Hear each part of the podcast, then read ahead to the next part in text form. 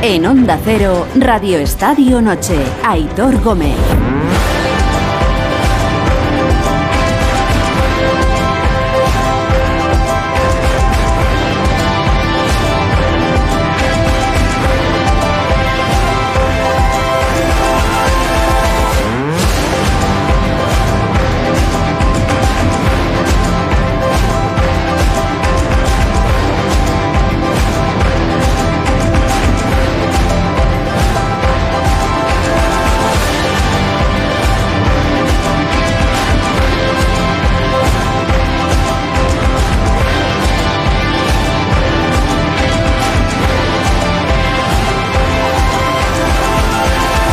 Nos esperan dos noches especiales. Dos noches especiales, una más que otra. Y diría más, creo que nos esperan dos noches especiales y que deberían hacernos sentir a todos eh, bastante orgullosos o muy orgullosos. Bueno, buenas noches, las 11 y 31, 10 y 31 en Canarias. Gracias eh, por regalarnos vuestro tiempo a estas horas mientras vamos caminando todos juntos hacia el martes 7 de marzo ya. Antes de nada y antes de explicaros, que ya lo sabréis, el por qué van a ser noches especiales hoy y sobre todo la de, la de mañana. Dejadme que os cuente rápido cosas que nos deja este lunes. Lunes en el que también hemos tenido fútbol. Ha terminado la jornada 24 en Primera División, lo ha hecho con el partido en el Sadar. Osasuna 0, Celta 0. El Osasuna se coloca con 34 puntos octavo, el Celta décimo segundo con 28. Pero claro, 28 son 3 por encima del descenso. Eh, está todo muy apretadito. Y en segunda se ha completado también la jornada número 30 con la victoria del Villarreal B 1-0 ante el Deportivo Alavés. Además entramos en semana europea, semana ya decisiva para los octavos de final de la Champions aunque no tendremos al Madrid jugando hasta la semana que viene, que es el que nos queda vivo. Sí que tendremos Europa League el jueves, ¿eh? Pero mañana se juegan las vueltas de Champions del Benfica Brujas, en la ida ganaron los portugueses por 2-0 y se juega también el Chelsea-Borussia de Dortmund. En la ida ganaron los alemanes 1-0. En la previa de este partido ha hablado eh, hoy Joao Félix, que ha venido a decir que está muy a gusto en este Chelsea porque juega en el fútbol que a él le gusta jugar. Recuerdo que está cedido y que a final de temporada habrá que ver qué pasa con él, qué decide en él el Atlético de Madrid. Bueno, ya veremos. Pero él está muy a gusto en Londres y en el Chelsea. Y el miércoles jugarán la vuelta el Tottenham y el Milán. Y sobre todo, el gran partido Bayern de Múnich PSG. La gran eliminatoria de estos octavos, junto con, posiblemente por nombre, con el Real Madrid-Liverpool. Bueno, pues atención al PSG, que hoy ha confirmado una nueva lesión grave de Neymar. El brasileño tiene que pasar por el quirófano por problemas otra vez en el tobillo y va a estar unos 3-4 meses fuera de combate. Es decir, prácticamente adiós a la presente temporada. Este partido entre el Bayern y el PSG, decisivo en los octavos de Champions, digo, será el miércoles antes y ahora ya sí os explico, nuestra atención va a estar puesta en, Los Ángeles. Ya sé que son miles de kilómetros los que nos separan con Los Ángeles. No sé si recordaréis eh, la noche o el día, el 1 de febrero de 2008, hace poco más de, 15 años de aquello. Bueno, aquel día eh, el deporte español vivió un momento eh, muy importante. No, quizá no sabíamos en aquel momento que iba a ser tan importante, pero aquel día Pau Gasol, que ya llevaba unos cuantos años ganándose y haciéndose un nombre en la NBA, en Memphis, ese día fichó por uno de los equipos más icónicos de la historia no del baloncesto, sino de cualquier deporte, y no de Estados Unidos, sino a nivel mundial. Ese día Pau abrió la puerta de, los Lakers, un equipo que estaba en una situación complicada y que necesitaba eh, un aliado para Kobe Bryant que les devolviera la chispa que les faltaba. Y el elegido fue Pau Gasol. Lo que pasó después es historia, esa pareja de, amigos, de hermanos, eh, Pau Gasol, Kobe Bryant llevaron a los Lakers a ganar dos anillos de la NBA en 2009 y en 2010. Esos años nunca se van a olvidar en Los Ángeles, nunca se van a olvidar en los Lakers a pesar, es verdad que pocos años después separaron Pau y los Lakers sus, caminos. Eh, pero no se van a olvidar nunca por lo que hizo Pau en la pista, en lo deportivo, por lo que significa Pau fuera de la pista y por supuesto por lo que significa la relación que tenía con, con Kobe Bryant. Bueno, pues mañana, la madrugada del martes al miércoles en España, mañana tendremos que trasnochar, pero va a merecer la pena, los Lakers van a retirar la camiseta, el número 16 de Pau Gasol. Nadie más vestirá el 16 de los Lakers. Y su camiseta va a ser colgada en lo alto del Staples Center, insisto, de Center, una de las canchas más míticas del deporte mundial, la casa de los Lakers. es un honor que solo tienen otras 10 leyendas del equipo, de la franquicia. O'Neill, Chamberlain, Jerry West, entre otros.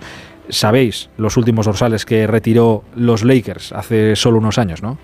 El 8 y el 24, que eran los números de Kobe Bryant. No quiero esperar más para marcharnos hasta Los Ángeles, donde son nueve horas menos, porque a esta hora de la noche, tardes allí, nuestro David Camps está con el gran protagonista de la semana. Hola David. Sí, pues mientras bebe un poquito de agua, Aitor, porque la verdad es que emociones intensas. Estamos en uno de los programas de la Fundación Gasol aquí en Los Ángeles y eh, el Parque Lafayette. Hola Pau, ¿qué tal? ¿Qué tal? ¿Cómo estamos? Muy bien. Esa cancha, si no me equivoco yo, es en la que rodaron una de las escenas de Los Blancos no la saben meter. ¿Qué me dices? Te lo juro. Estamos aquí en un terreno histórico. y además tú demostrando que los blancos sí la saben meter. ¿Sabe meter? Sí, alguna he metido, sí. A ver, a ver si meto alguna hoy también, así que los niños, eh, pues bueno, pues también disfruten de, las actividades que haremos, que haremos luego. ¿Qué ojos de felicidad tienes? Sí, hombre, es un momento yo creo que que en cuanto eres capaz de relajar los nervios um, y la tensión de, la magnitud de este, de este momento, uh, pues sobre todo pues quieres, quieres disfrutar ¿no? y quieres eh, entender que es un momento para estar feliz eh, y agradecido. Entonces, bueno, pues mm, eso es lo que estoy intentando en estos días previos ¿no? a, mañana. No creo que sea casualidad, ahora te lo paso, Aitor, pero en mi habitación del hotel tengo este cuadro que es de Kobe Bryant, y según lo veía viniendo digo, madre mía, o sea... No te lo lleves, ¿eh? me, lo, voy a intentar llevar. ¿Te, entra, te, caberá en la maleta o qué? Eh, no creo, en la maleta no, lo facturo y pago lo que haga falta, o sea, pago lo que sea. ¿Cuánta parte de Kobe está en la retirada de la camiseta de mañana? Mucha, mucha. Bueno, pues al final eh, su presencia va a ser eh, eh, muy grande en, el evento de mañana. Em, em, lo echaremos mucho de menos y yo personalmente, porque me hubiera gustado que estuviera a mi lado em, a nivel físico, eh, pero eh, su espíritu, su nombre, su legado, su familia estará, estará junto a mí, junto a nosotros y, y bueno, pues está claro que él me hizo mejor jugador, Ah, me abrazó em, justo a mi llegada a los Lakers y tuvimos una relación que trascendió también el baloncesto, que al final es lo, lo bonito ¿no? de la vida y, eh, así que bueno. Eh, pero la vida es así, ¿no? Te da estos golpes em, y tienes que sobreponerte, tienes que aceptarlos y tienes que seguir hacia adelante. Em, pero aún así pues, él, está presente conmigo mm, mucho, mucho o mucha parte del tiempo. Hace ocho años, Aitor, leíamos History Made por el All-Star Game de Nueva York y ahora History Made con una pareja que es legendaria de la historia de la NBA. El 16 no le lleva a nadie, Aitor. Ni lo llevará. Tuve, tuve la suerte de acompañarle en, el, en aquel All-Star, ahí estaba David también, en aquel All-Star de, los hermanos Gasol, que ya se, conoce así y pasará así a la, historia. Y es un placer acompañarle también en un día histórico como el que va a vivir mañana. Hola Pau, buenas noches. Bueno, buenas noches. Los nervios que puedas tener eh, ahora mismo y esos ojitos de felicidad, ¿se parece en algo, por ejemplo, eh, a un día previo de esos partidos decisivos jugándote el anillo de la NBA que viviste precisamente los Lakers? No, mm, a ver, en cierta medida está claro que pues hay una cierta tensión y, no hasta delante o antes de un momento especial. Eh, pero este es un momento en el que yo bueno, no voy a jugar, no voy a competir, no, no tengo que ganar a nadie. Eh, tengo que estar tranquilo y, realmente digerir eh, y disfrutar un momento, pues bueno, eh, que no he vivido nunca. A finales he jugado unas cuantas, ¿no? Está claro que finales NBA, pues no, no tantas, pero he jugado unas cuantas eh, finales, ¿no? Y momentos así deportivos fuertes. pero un momento de, de, de, este calibre, de este reconocimiento, de un honor tan, tan inmenso, tan impensable, ¿no? para para mí, eh, pues bueno, pues hace que se me sobrepase un poco, ¿no? Y eso también estoy intentando gestionar para poder, sobre todo, como decía, pues disfrutarlo y, entender que es un momento de felicidad eh, eh, fantástico.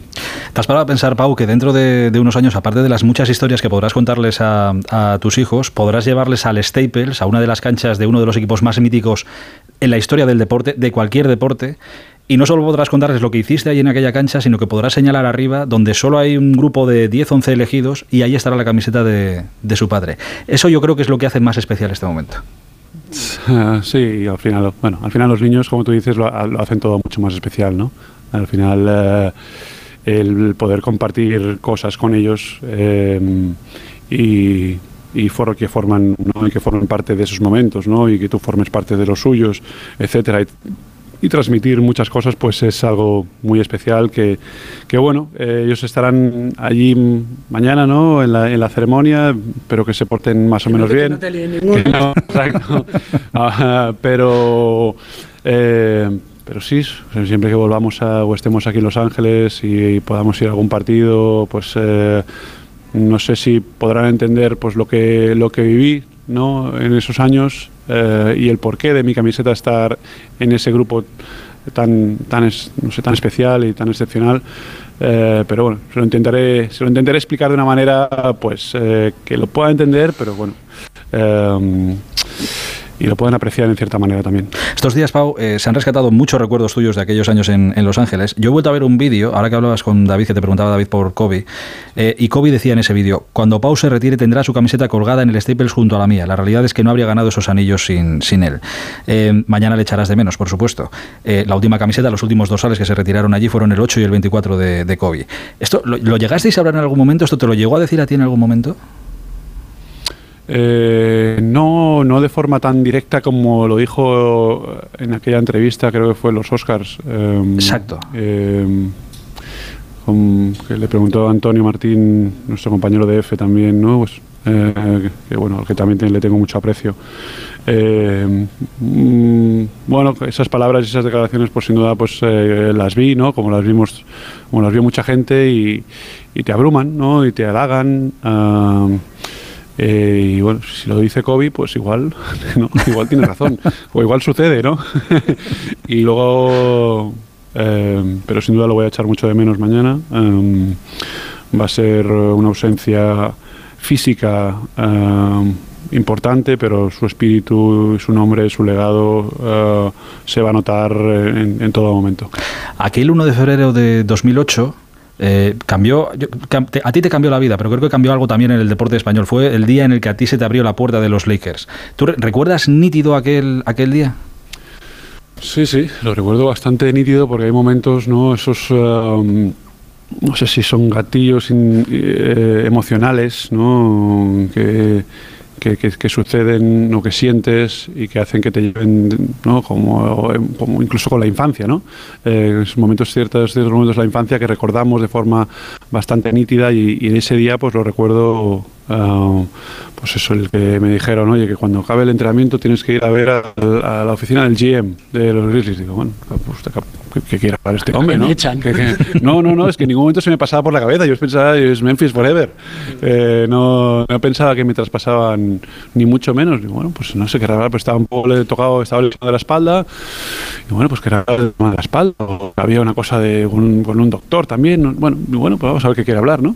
Y estoy ahí esperando en, su oficina o, afuera de su oficina hasta que me da paso y me dice, oye, que te acabamos de traspasar a, los Lakers.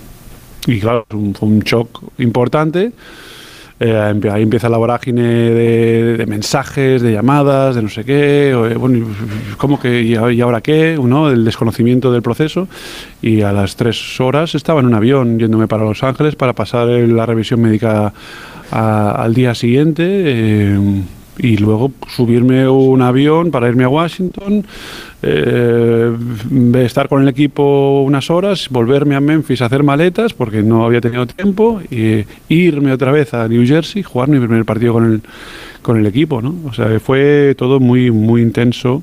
Eh, pero fue un cambio, como dices, pues eh, que cambió cambió un poco pues mi, mi carrera, que me dio una oportunidad que no quería desaprovechar y que bueno me entregué un poco a, ella para, para conseguir pues, pues, intentar ganar algún campeonato ¿no? y eso es lo que lo que hicimos tú siempre has tenido muy seguro lo que querías hacer en la vida pero llegaste a pensar que tanto No, no, no, no, son cosas que no piensas, ¿no? Eh, simplemente pues suceden gracias a una serie de factores, ¿no? Y, bueno, pues eh, yo creo al final eh, el no ponerme límites a lo que podía conseguir, el, que mi trabajo y dedicación dictaminara hasta dónde podía llegar, pues ese, ese ha sido mi, mi, forma de ser, ¿no? Y, ir por ir a por todo, ¿no? Y ser, ser especial y hacer también sentir y hacer orgulloso a mi país.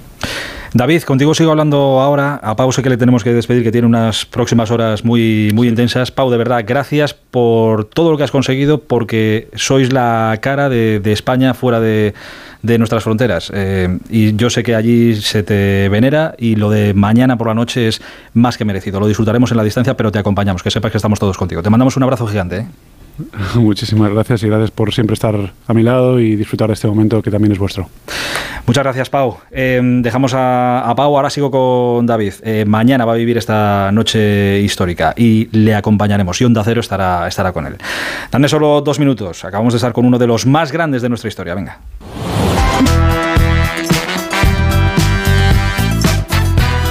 Radio Estadio Noche, Aitor Gómez. En Onda Cero. Son las 11 y 49 minutos de la noche, hora menos en Canarias, son 9 horas menos en Los Ángeles, donde mañana Pau va a vivir ese día tan especial y le acompañaremos. Allí estará nuestro David Camps para ser nuestros ojos y, oídos y disfrutarlo. La verdad es que nos da bastante envidia, para que nos vamos a, engañar. Nos acompañan también a esta hora de la noche Edu Vidal. Hola Edu, buenas noches. Muy buenas. Está Susana Guas también. Hola Susana, buenas noches. ¿Qué tal? Buenas noches. Y Miguel Latigo Serrano. Hola Miguel, buenas noches.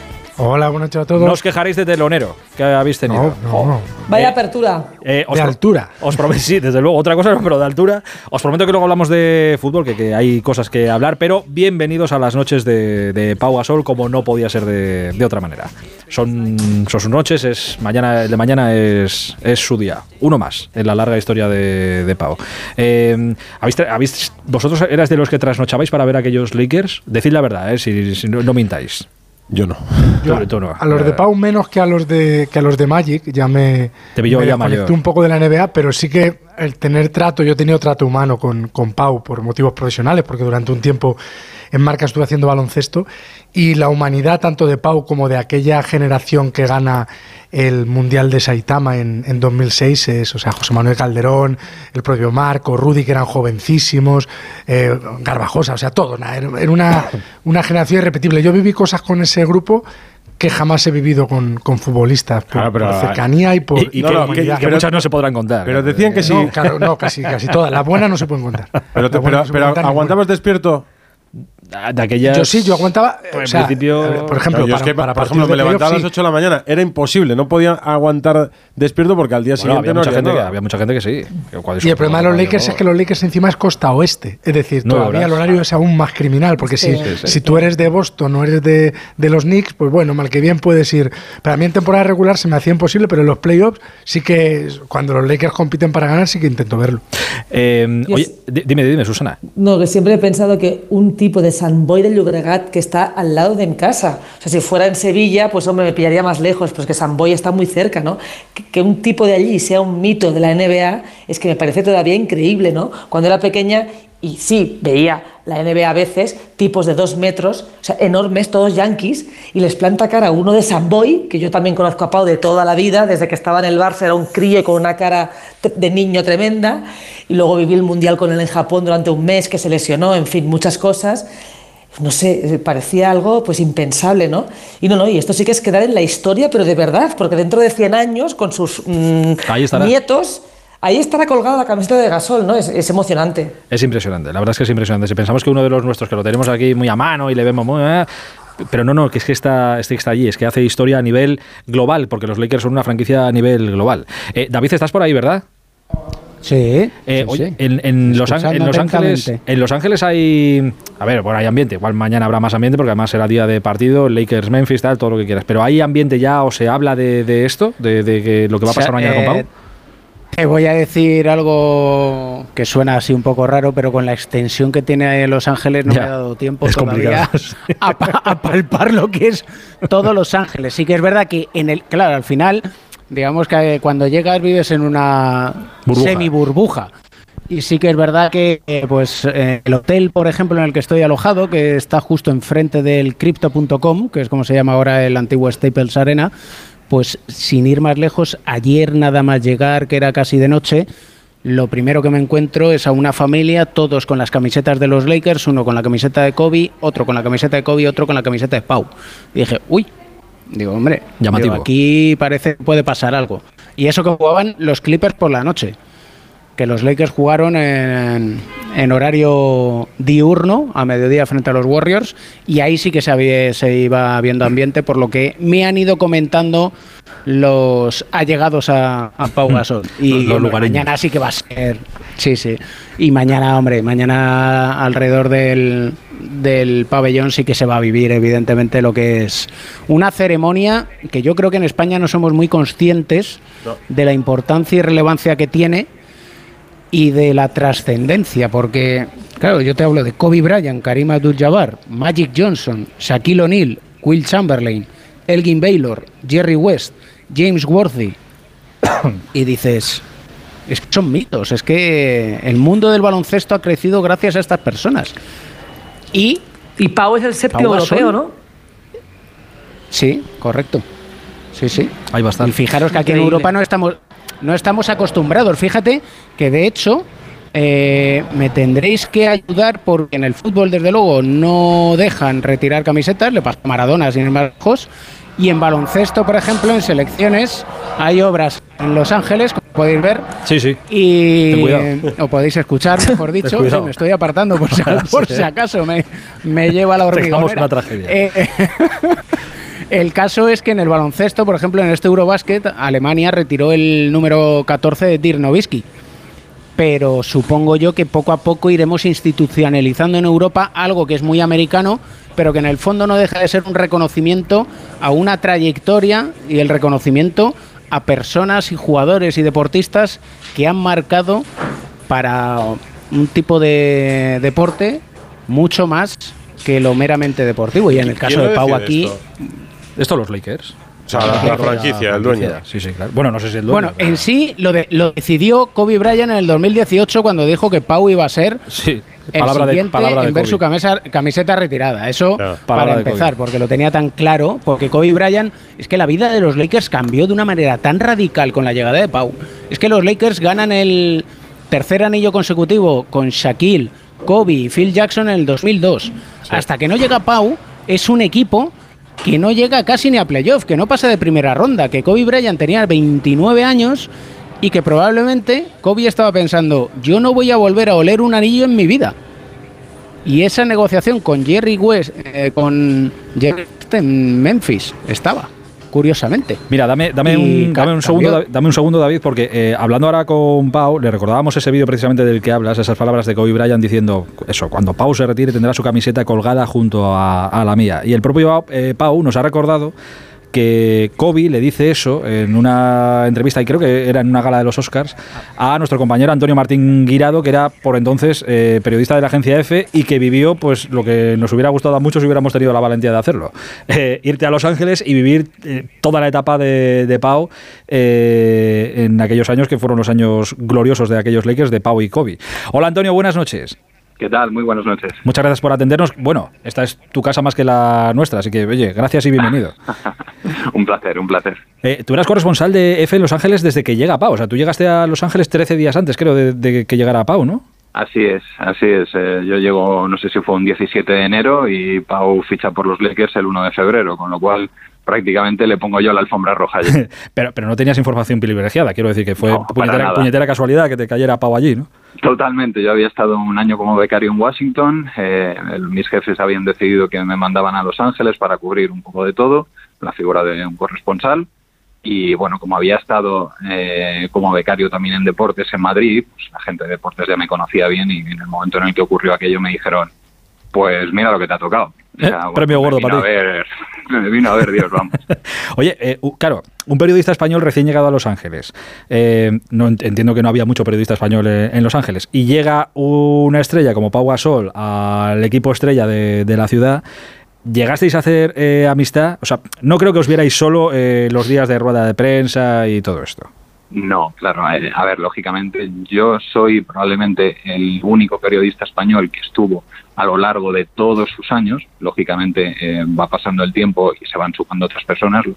Eh, pero claro, eh, estar ahí desde el primer momento, ver cómo da pues, sus primeros pasos, hasta mm, no solo en los momentos de las tres finales, los dos anillos, sino lo que viene después, que también son años eh, duros, de muchos rumores, de, de no saber qué va a pasar a ciencia cierta, si va a continuar en el equipo, eh, un, traspaso que estuvo a punto de, ocurrir, que lo mandaban a Houston, y todo eso también fue muy duro, y, y a mí me tocó vivirlo en primera persona. Entonces, bueno, pues eso quieras que no, une eh, una figura, por supuesto, siempre eh, manteniendo unas distancias de deportista de primera línea y, yo como periodista siempre hay cierto eh, cierta separación, ¿no? Pero lógicamente hay mucho callo y, y- y muchas noches juntos, claro. Em, lo que supongo que no te esperabas era que aquellas palabras de, de Kobe Bryant fue en una gala de los Oscars. El, vídeo este donde pillas a Kobe y le, le preguntas por la camiseta de Pau cuando se retire. eh, Es en una gala de los Oscars, ¿no? Para ser exacto, es en uno de los eventos que organiza la Academia de Hollywood poco antes de, de los Oscars. Esto es una especie como de almuerzo eh, que se, orga- se organiza para los nominados, porque Kobe Bryant eh, estaba como nominado allí, que luego posteriormente gana el Oscar Mm. al, al mejor cortometraje documental por esa obra que se llama Dear Basketball, es como una, un poema, una carta de humor ¿no? hacia el baloncesto. Y, y bueno, para mí fue muy importante porque en aquella época, eh, en aquel contexto, había mucho debate en la ciudad acerca de si Pau ya no estaba lógicamente en el equipo y había ese debate estaba en el Los Angeles Times, en ESPN, todo el mundo, las tertulias deportivas hablaban de ello. ¿Se merecerá Pau Gasol mm, que le retiren el número? Y digo, jolín, pues eh, tengo aquí a Kobe, que lógicamente yo no, no es que tuviera amistad con él, pero lo mismo, eran muchos años en el vestuario y lógicamente me reconoció y bueno, me acerqué y le pregunté, pues me dijo, pues sí, claro, encantado. Y me dio eso y cuando me dio esa respuesta dije, uff, no sé lo que pasará, pero si eso ocurre algún día, mm, tengo la certeza o prácticamente mm, que es que ese vídeo tiene que estar allí presente, porque es que es, si lo dice él, mm, está escrito y sellado y bueno, es como la mejor carta de presentación. O sea, si lo dice él, se tiene que cumplir, misa. Sí, lo decía, lo decía ahora Pau, nos lo decía ahora. Claro, si lo dijo Kobe, joder, pues a lo mejor, ya, ya a lo mejor puede pasar, ¿no? Eh, no sé lo que va, no sé lo que va a pasar mañana. Hemos visto celebraciones y homenajes de estos de, de retirada de camisetas. No sé cómo será la ceremonia mañana. Lo que sí sabemos, y no os destripo nada, pero lo que sí sabemos, y lo sabes, Antonio, tú antes que nadie, es que ese vídeo, precisamente esa respuesta de Kobe Bryant, va a estar mañana en el homenaje a Pau. Bueno, en principio ese es el plan que tiene la, la organización. A mí me contactaron desde hace tiempo, me preguntaron si habría algún problema en, en emitirlo. Yo les dije que yo a título personal que ningún problema, pero que tenían que hablar con la que era mi empresa entonces, que es la propietaria de, de esas imágenes, y por lo que tengo entendido no va a haber ningún, ningún problema. Entonces, nunca se sabe esto de las escaletas, ya sabéis vosotros perfectamente cómo funciona, lo que se pueda caer en el último momento, pero el plan creo que es que, que aparezca. sí. Hombre, yo creo que, creo que en el momento. Quiero decir que si se hubiera preparado esto de alguna manera es que no podía ser más perfecto. Quiero decir, en un momento como el de, como el de mañana y el propio Kobe, con la tragedia que, que se Claro, vivió con él, es, muy, es muy emotivo, ¿no? Es, como vamos, el es- perfecto, el Hollywood ending, ¿no? Sí, o sea, quiero sí. decir, eh, él lo dejó escrito eh, y al final ocurre tal y como él eh, lo, lo dijo. Su camiseta va a estar al lado de las mías y, y creo que, si no me equivoco, va a estar precisamente entre, entre las dos. Va a ser el 8, el 16 y el 24. Eh, eh, Antonio, no te quiero quitar más tiempo. Te, te voy a hacer una pregunta que siempre que hablo con algún estudiante de periodismo les digo, esto no se hace, porque suele quedar mal porque la gente, mm, la memoria no, no por lo que sea, no, suele ser instantánea y cuesta mucho. Pero Sí. de aquellos eh, tantos años en, en Los Ángeles, ¿recuerdas algún momento con, con Pau que, que- que sea de los que guardas para ti, de los que no se vieran, más allá de las finales, los títulos? eh, ¿Alguno que, que- que vivieras tú con él que lo recuerdes siempre?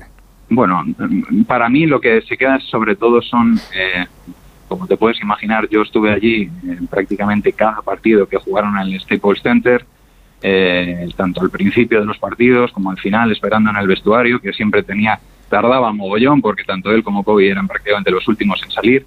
Y lo que siempre me llevaré conmigo son esas charlas precisamente desde saliendo del vestuario hasta, digamos, eh, el parking donde él tenía su coche, ¿no? En esos pequeños, que serían prácticamente no llegarían ni a 100, 100 metros, eh, era la ocasión perfecta para, para hablar. Yo le preguntaba por cosas que no tenían nada que ver con, con el baloncesto, él, él me preguntaba por, por mi mujer, a la que conoció también, hablábamos de nuestras vidas en Los Ángeles, un poco al margen de, de, de, esa burbuja, ¿no? Entonces, a nivel personal, pues yo me quedo con eso. Antonio, te mando un abrazo, una, uy, un abrazo, un abrazo eh, gigantesco. Eh. Gracias por, por, atendernos y traernos aquí todos los recuerdos y gracias por hacer la pregunta que había que hacer en aquel momento a Kobe, que mañana estoy convencido que, que lo va a ver todo el mundo allí en el, en el Staples en, en Los Ángeles. Te mando un abrazo, cuídate mucho. Un abrazo muy fuerte a todos, gracias. Hasta ahora, cuando veáis el vídeo que se verá en el homenaje, sabed que fue Antonio el que hizo aquella pregunta de verdad que se parece todo como preparado y confabulado para que quede así de, de bonito, quitando evidentemente la tragedia que, que todos vivimos con, con, Kobe, que es la persona que seguro Pau quería tener mañana a, a su lado.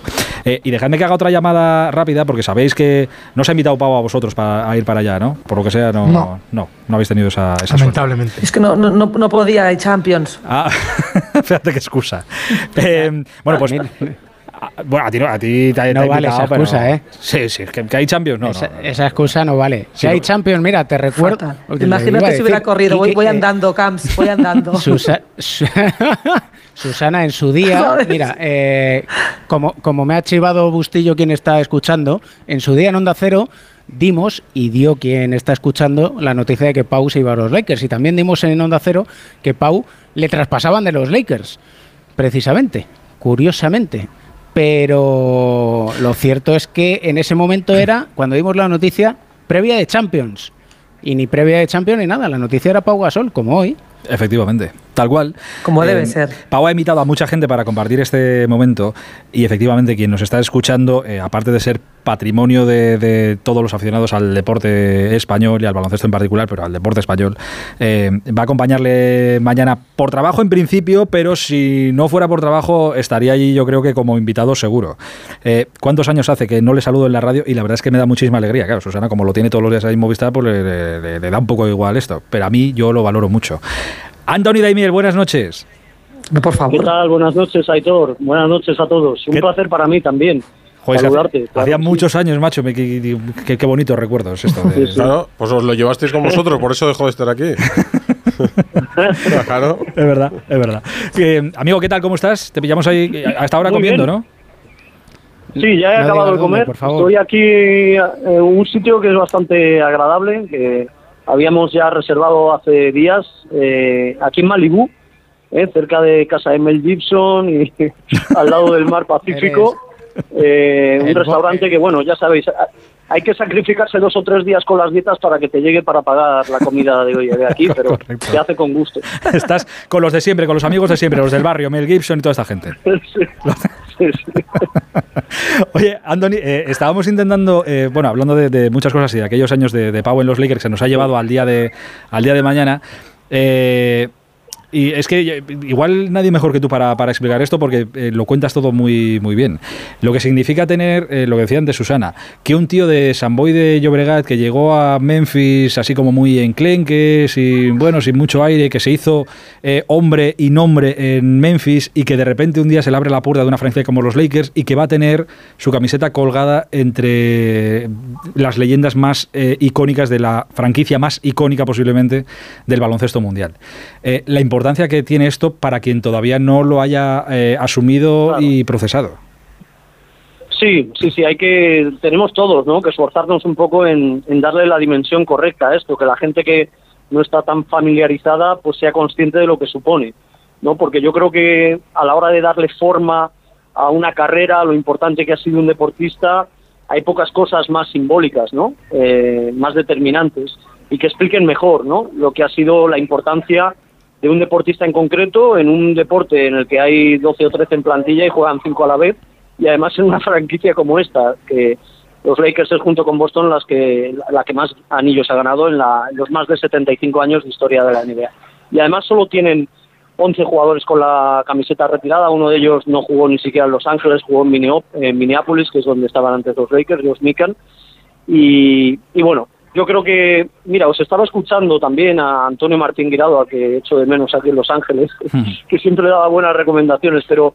Calla, eh, calla, todo me- bribón, calla. que- sobre, sobre todo me estaba viniendo a la mente eh, lo, o sea, la naturalidad y la seguridad con la que ha ido afrontando todos los retos, ¿no? Y esto que decía Susana de un chico de San Boy, en realidad, bueno, el dominio que él tuvo en su última temporada en el baloncesto español, que fue la primera en la élite, podríamos decir, bueno, es algo que hemos podido ver a algún jugador, no sé si a ese nivel, pero a algunos jugadores europeos eh, dominar, ¿no? Pero luego ya, desde que él es elegido en el número 3 del draft del 2001, eh, todavía no había cumplido 21 años Pau, ahí ya todo es excepcional, todo es increíble, todo es otra galaxia y ciencia ficción para el aficionado al baloncesto español, ¿no? que llevaba años pues más o menos viendo baloncesto en Europa y siguiendo la NBA. Y entonces todos los procesos que han llegado después, él los ha ido asimilando con mucha seguridad y con mucha tranquilidad. Eso le ha ayudado, a- por supuesto, a, a irlo superando, pero él seguro que, mañana va a estar emocionado, nervioso, por el- sobre todo por el asunto de, de COVID. Pero yo creo que él en el fondo, y no es vanidad, seguro que no es vanidad, le conocemos bien, no es vanidoso, pero yo creo que él sabe que todo el esfuerzo, que, que su nivel competitivo merece algo así. Y es algo muy grande, porque solo hay siete jugadores eh, europeos que tienen la camiseta retirada y en realidad al nivel de Pau, pues podríamos situar solo a Tony Parker, que bueno, pues fue campeón con San Antonio, y a Nowitzki, que fue campeón con Dallas. El resto les han retirado la camiseta, Divac, Stojakovic y Lukauskas por estar muchos años en un equipo, ¿no? En una franquicia. Pero claro, es que Pau Gasol lo recordaba David, ¿no? Eh, con buen criterio. No sé si era un jueves o un viernes que eh, bueno, pues Viernes. nos, eh, yo, es un viernes. Bueno, yo me acuerdo que cortaron la programación de, de Onda Cero para dar la noticia. Entré ahí por teléfono y luego yo estaba viajando a, a Nueva York el domingo porque él debutó eh, luego el día 5, creo, de febrero en New Jersey, ¿no? Que jugaban los Nets entonces en New Jersey y ya le entrevisté allí. Y al Pau que vi era un Pau que iba con una seguridad tremenda en sus posibilidades y en lo importante que iba a ser en los Lakers. Y él cambió el color, eh, la dinámica, la suerte, no solo de los Lakers, sino de Kobe también. De ahí que Kobe valorara tanto a Pau, ¿no? Porque Kobe era consciente de los 3, 4 años que llevaban, de decepciones, de derrotas, y fue llegar Pau y, bueno, impulsarse el equipo para jugar tres finales seguidas y ganar los anillos. Una, perdón, eh, una eh, difícil que te hago para, para dejarte que puedas seguir disfrutando de, de los amigos de Mel y de, de todos estos. Con Mel, sí. Eh, esta, Mel me está mirando mal ya, ¿eh? Como en arma letal me está mirando. Mien- Mientras que no te mire Jack más.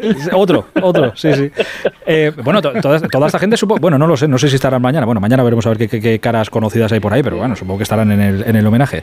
Pero digo, Anthony, si, si hubiera que elegir, que Pau por, eh, no va a tener que elegir, porque yo creo que también lo va, lo va a conseguir, pero eh, entre que te retiren la camiseta y el dorsal una, una franquicia como Los Ángeles Lakers o entrar en el Hall of Fame, ¿qué es más importante? Yo creo que a nivel global, a nivel internacional, la retirada de la camiseta, por lo que supone Lakers y la marca que es Lakers, porque aquí es verdad que en Estados Unidos le dan mucha importancia al Salón de la Fama, pero bueno, hay una parte internacional del Salón de la Fama, han ido entrando entrenadores, árbitros, bueno, hay eh, varios sectores dentro de- del baloncesto, ¿no? En este caso, pero es que, claro, tú miras ahí, eh, miras eh, arriba de- del crypto.com y ves ahí pues, los más recientes, Kobe, Shaquille, y luego sigues mirando Abdul Jabbar, eh, Magic Johnson, eh, Jerry West, Will Chamberlain, Elvin Bale. Dices, pero bueno, ¿cómo es posible, no? Que, que, que Gasol vaya a estar ahí. Bueno, pues se lo ganó, ¿no? Estuvo seis años y medio, pero fue muy relevante el tiempo que él estuvo. Puede ser el tío que más te ha hecho viajar a Estados Unidos de, de- de- de la historia, ¿eh? Sí, sí, la verdad es que sí. Y además eh, he venido a Los Ángeles mucho, eh, no por competición, es decir, no solo a las finales o a un All-Star, sino a entrevistar a Pau. Eh, tuve varias oportunidades de venir y siempre con un magnífico trato. Recuerdo prácticamente dónde vivía, en Redondo Beach, y bueno, coincidí mucho con, con Martín Guirado. Eh, hay una anécdota que te cuento rápido Sí. eh, que Pau tenía un bueno pues un asistente que le llevaba temas eh, de, de prensa, de marketing, relación con, con la franquicia, eh, Jorge Badosa, y entonces yo tuve un apuro en unas finales y fue que eh, se me fastidió un traje que traía para las retransmisiones. Se, me- se nos veía ahí Entonces dije, me tengo que comprar un traje o arreglar esto. Entonces Jorge Badosa me dijo, mira, pues eh, hay un sitio que conoce mucho a Pau, que, que va mucho allí. Entonces fui y era en West Hollywood, creo. Y fui al sitio, ah, sí, ¿usted viene de parte de Pau Gasol? Sí, claro que sí. Tal. Y creo que por, por comprarme el más barato que había, me cobraban como 5.000 o 6.000 dólares. Entonces decidí arreglo, claro. Entre las dos opciones decidí arreglo, pero el arreglo me costó más de lo que me había costado el traje. haberlo, haberlo, cuidado, haberlo cuidado mejor, que no, que no se te rompiera. Eh, pero bueno, escucha, cualquier otro igual lo hubiera, hubiera dicho, sí, dame el de 10.000 y lo apuntas en la cuenta de pago. Y ya luego que se, que se apañe. Bueno, conoce, conocemos a muchos eh, que lo hubieran hecho. no te quepa duda. Eh, querido, eh, ¿habéis hecho ya alguna de las vuestras? ¿Habéis grabado algún vídeo, Guille y tú? Supongo que sí, Sí. ¿no? Sí, aquí en el restaurante, eh, antes de empezar a comer, hemos grabado uno. Por si luego después no nos salía bien. Después del vino y todo eso. Vale, vale. Eh, oye, Andoni, de verdad, te, te agradezco mucho este, este rato. Siempre es un placer charlar contigo y, y joder, recontarnos en la radio. Para mí, de verdad, que es una, una alegría muy grande. Disfrútalo mañana, ¿eh? Muy bien, muchas gracias y un fuerte abrazo para todos. Un abrazo gigante. Hasta ahora, Andoni. Eh, Andoni Daimiel, otro de los que ha seguido todos los pasos de, que ha ido dando Pau Gasol hasta llegar al día de, al día de mañana. Eh, la verdad es que, que- que envidia no poder estar, no poder estar allí.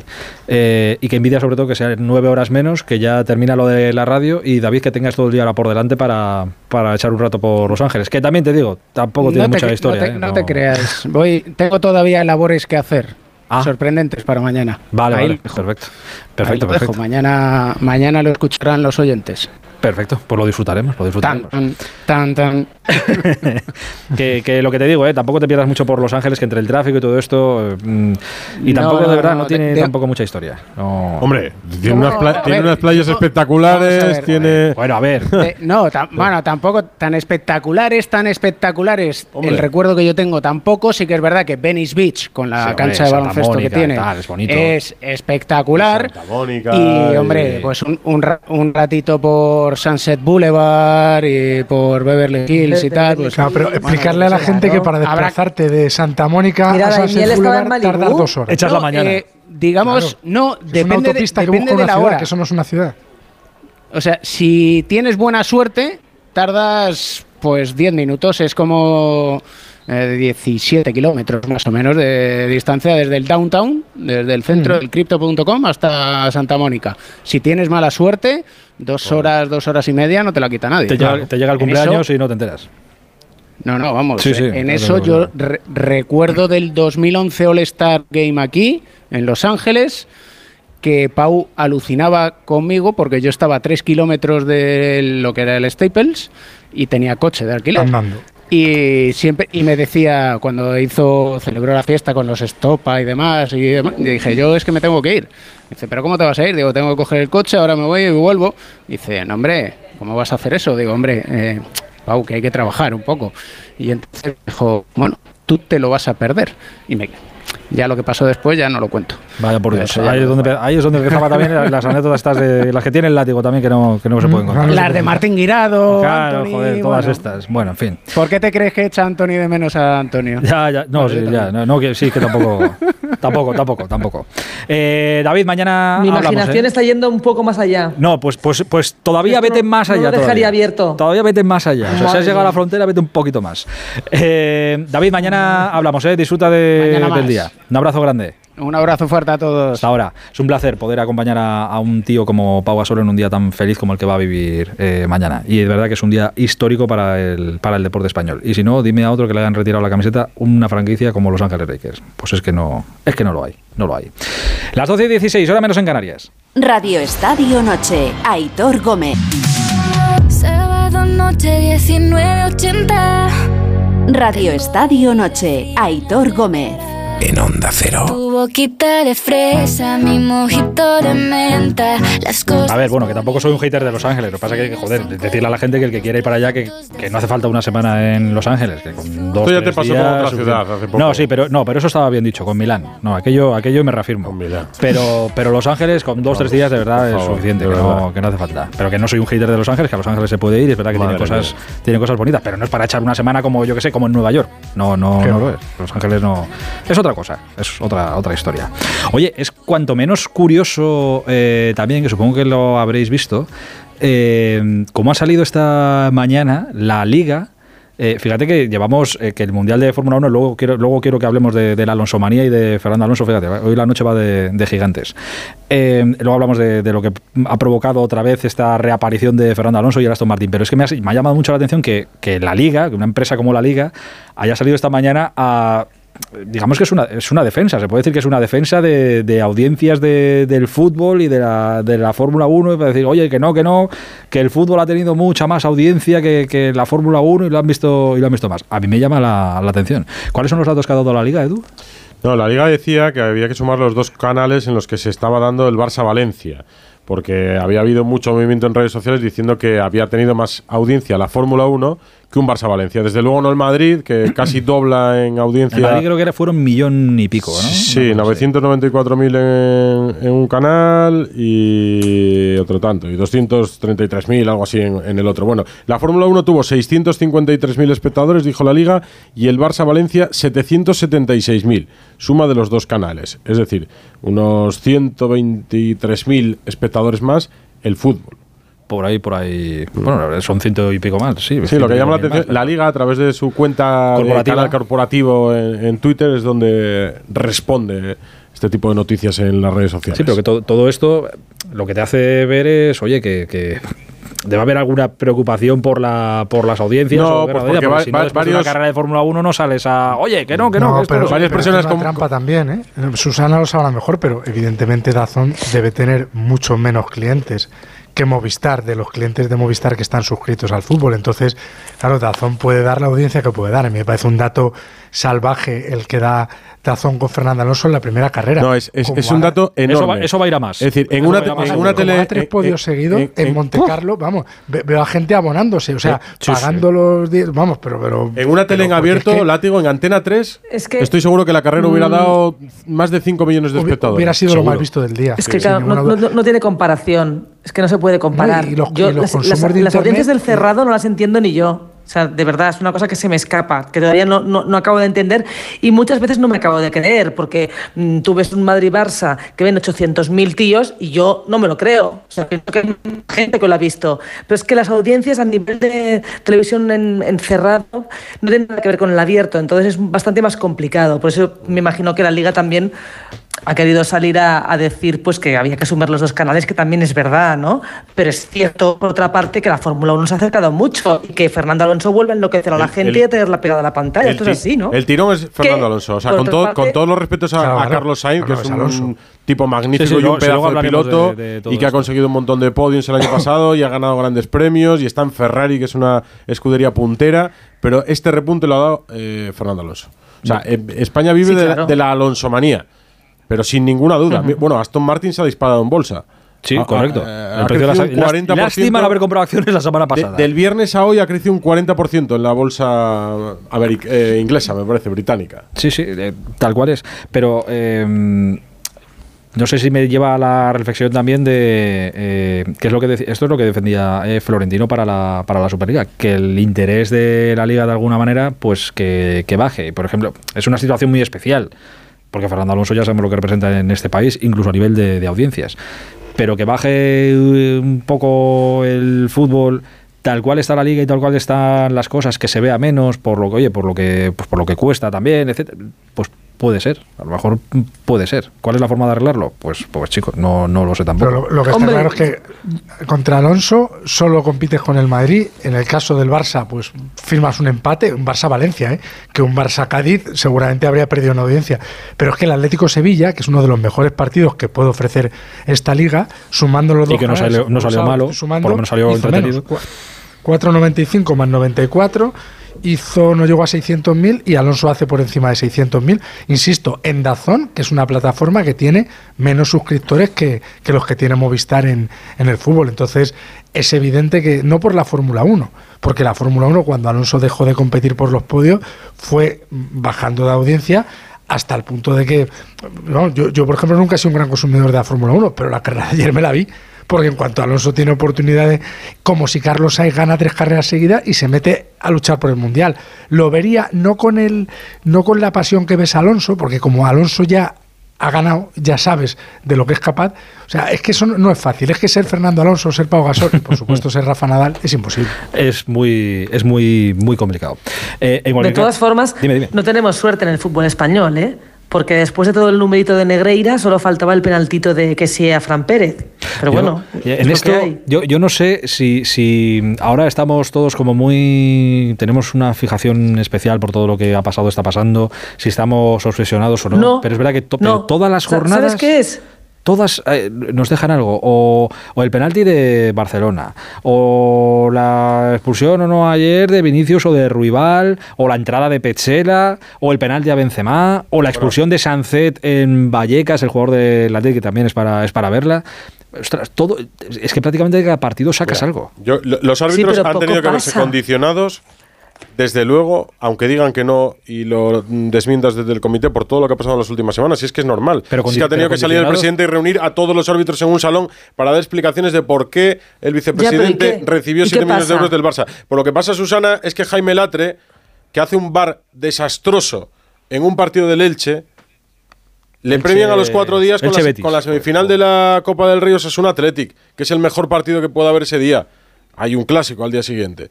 Y vuelve a hacer bar eh, ayer en el partido del Barça. Ayer hay un error, ya que hablas de esa jugada, que lo dijimos mucho ayer, que es que eh, Arberola Rojas en el campo pita córner. Es decir, entiende que que sí toca la bola y es algo que no se produce. Por lo tanto, no ha visto bien la jugada. Por lo tanto, le tienen que llamar a ver la pantalla. ¿Te puede parecer penalti o no? A mí me lo parece. Podemos discutir si el contacto es suficiente o no, para ser penalti. Y entonces a lo mejor dicen, no, es que Arberola vio contacto y no le pareció lo suficiente. No, Arberola vio contacto después de tocar el balón porque señala córner. Y lo que no es es córner. O es puerta o es penalti. Por lo tanto, no lo ha visto, por lo tanto, mándalo al bar. ¿Por qué no lo manda? Pero también, sabremos. También puedes corregir, no, le mandan al bar, mandan las jugadas que desde el bar interpretan que Arberola ha visto mal la jugada. Sí. Ha Sí, pero si ya, pero como los corners no se revisan. Pero no es que se revise el córner, es que piensa que el contacto viene después de tocar la pelota. Sí, pero da igual. Pero si el del bar interpreta que, que, se pite córner o no, si el del bar interpreta que esa jugada es gris como para no pitar nada, no le va a corregir, oye, que es puerta, que no es córner, no, le va a corregir a mi juicio, ¿eh? para, para, intentar dar un paso en, en, la aplicación más correcta del VAR, porque a mí el VAR me gusta como herramienta, pero el primer paso es abolir el protocolo actual. Y, hacerlo más sencillo, el VAR se utiliza para arreglar injusticias, que, a excepción de jugadas leves como saques de banda, saques de puerta, o sea, chorradas no, ¿vale? Pero una injusticia es una jugada como el penalti de ayer, como el penalti a Benzema, o sea, jugadas que viéndose por el monitor eh, al menos hay que someterlas al, al, juicio final del árbitro de campo. Y si el árbitro de campo tiene que ir 14 veces en un partido que se enreda y que tiene eh, jugadas de área, sobre todo jugar de área, jugadas de posibles expulsiones y... Pero si el problema es ese, que, que, lo, para, lo que para alguno es una jugada clara y, vamos, y sí o sí o sí, para otro, oye, pues no es tan claro, no es No, no, no digo que lo fallos, digo que vaya hay, interpretación. Hay fallos Hay una expulsión ayer en Vallecas de ¿no? el de que es amarilla justita. Acaba de, emitir un comunicado el Osasuna después del partido de esta noche, en el que habla de una jugada por la imagen del bar ofrecida, dice el, mira, el comunicado oficial de Osasuna. La imagen ofrecida por el bar sobre la posición de Chimi Ávila no prueba de modo alguno la supuesta posición irregular del delantero en la acción. Es por ello que la entidad rojilla reclamará a través de causas oficiales una explicación al estamento arbitral para aclarar si, como parece, se ha producido un error grave. ¿Por qué? Porque la imagen es el gol que, le anulan a Osasuna, que muestra en la línea desde el codo del Chimi Ávila, mientras se toma la línea en el defensa desde la posición del hombro. Es decir, en la televisión es una imagen, eh, vamos, es una mala imagen de bar. Entonces, una aquí ya pide explicaciones oficiales. Pues Hemos uno, visto, uno más. Claro, uno más. Uno más. Se ha abierto la vela. Claro, pues que si, si viene a mejorar y resulta que es todo el contrario, es normal, ¿no? Que, que, pidan explicaciones. Si es que ahora que hay 8.000 cámaras no lo vemos. O sea, tú, tú por ejemplo, la, la, jugada más clamorosa de este año, que es la del Cádiz, ¿no? La que el Cádiz ahora ha elevado a la justicia ordinaria.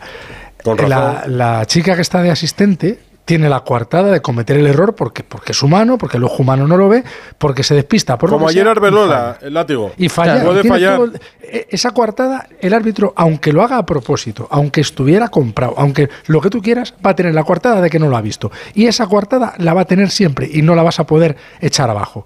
Pero el tipo que está en la sala bar, en la sala bor o en la sala bur, viendo la tele, que solo tiene que ver la tele, hay jugadas que no se le pueden escapar. Y si no le dice al árbitro esto es blanco, le tiene que decir, Pepito, vete al monitor, que esto a mí me parece blanco, pero blanco nuclear. Y como tú eres el árbitro de campo, vete a verla. Pero es que eso, o sea, en jugadas que realmente puedan determinar un partido, como es una mala roja que no es roja, un gol que no es gol, un penalti que no. O sea, cosas, cosas claras. Y si en un partido, insisto, tiene que ir siete veces, que vaya siete veces. Pero es que si no, el aficionado de turno de ese equipo siente que le han tangado dos veces, que le han tangado el de campo porque no lo ha visto y el ha querido ver y el de arriba. Y el, sobre todo el otro, el otro que es el que, más te fastidia porque dice, joder, si está viendo lo mismo que yo, ¿cómo carajo no lo quiere? Claro, pues ayer en Valencia estaban que fumaban en pipa por la jugada del, del posible penalti en el Camp Nou, el penalti de, de, que, de que sigue, y en el Madrid entiendo que también fumaban en, en, pipa por la entrada de Pechela seguramente a Vinicius o por el penalti a, a Benzema, aunque es verdad que en ese partido pasaron eh, muchas cosas. Pero claro, si te pones a, expulsar, igual algún árbitro se, se queda solo, insisto, y lo digo muchas veces, pero por más que se diga, no va a dejar de ser verdad. Que los jugadores lo ponen muy difícil. Claro. Muy, muy, muy difícil. Porque todos quieren engañar y todos buscan su propio beneficio y todos buscan a ver si pica el árbitro, a ver si tal. Claro, pues así, eh, así nos va. Así nos va. Bueno, eh, en cualquier caso, son nueve puntos ya de ventaja para, para el Barça en esta, en esta liga, a pesar de que el Barça tampoco está jugando a las mil maravillas, pero oye, el 1-0-0-1 eh, va tirando para, para adelante. Y el Madrid, pues ya visteis ayer a Ancelotti. A mí me sorprendió, me sigue sorprendiendo a día de hoy lo de Ancelotti de ayer. Eh, ayer decía que, bueno, que demasiado pase, demasiado no sé qué, y que no estaba contento. Sin embargo, el día del Madrid-Barça, que el Madrid hizo exactamente lo mismo, pero a la enésima potencia, estaba contentísimo con lo que habían hecho. Una cosa un poco extraña de... Parece que está un poco perdido, ¿no? Pero perdido como, como el equipo en general, porque ¿cómo puedes entender que el Madrid le meta cinco goles al Liverpool en uno de sus mejores partidos en Europa y luego tenga, pues eso, dientes de sierra este equipo. Eh, no te vuelva a marcar un gol en, tres partidos, ¿no? Entonces, es, bueno. Ahora mismo veo al Madrid que, puedes pensar, no, es que claro, si el Barça falla, si el Barça falla, no, no es que el Barça falle, es que el Madrid no te va a ganar. Porque en lo futbolístico, Susana, el Madrid se está equivocando o no está encontrando una alternativa a volcar todo sobre Vinicius. Todo es a Vinicius. Balón a Vinicius y que Vinicius invente. Benzema está mal, Cross está mal, Chomení está mal. Valverde no, no acaba de funcionar arriba como funcionaba. Entonces, todo un balón a Vinicius. Para lo bueno y para lo malo. Cuando decían balones a Will, hmm. pues esto es lo mismo. Entonces, cuando el balón no entra, tienes un partido como el de ayer. Que completamente atascado, inoperante en la resolución. Y, que ya todos los rivales, en la Liga Española más, porque juegan, ah, o sea, algunos sabedores de ser inferiores al Madrid, lo que hacen es hacer un marcaje doble a Vinicius, es decir, potenciar esa parte del campo, sabiendo que tapado, exacto, tapado Vinicius, le haces una especie de jaula, utilizas dos jugadores más el medio centro de ese lado y le dificultas. Y si al Madrid le tapas a Vinicius, efectivamente, se queda en nada. Se queda en nada porque no hay un plan eh, de juego, porque, no sé, el, propio Madrid de Zidane de las, de las tres Champions, con su regularidad en Liga, más allá de la que ganó el, el año de, que hizo doblete, eh, bueno, pues tenía dos laterales como Marcelo Carvajal que en ataque se convertían en extremos. la pelota iba por el izquierdo, pues el extremo era Marcelo, iba por el derecho, el extremo era Carvajal. Eso hacía que el campo se ensanchara, pero es que luego tenía un Cristiano Ronaldo que igual te actuaba de nueve, que te entraba de atrás, un Modric, pues todo eso el Madrid, es que el Madrid ahora mismo sin Vinicius, o sea, es que Vinicius tiene ahora una lesión y el Madrid se le va la temporada al carajo. A lo mejor llega de repente Rodrigo o Asensio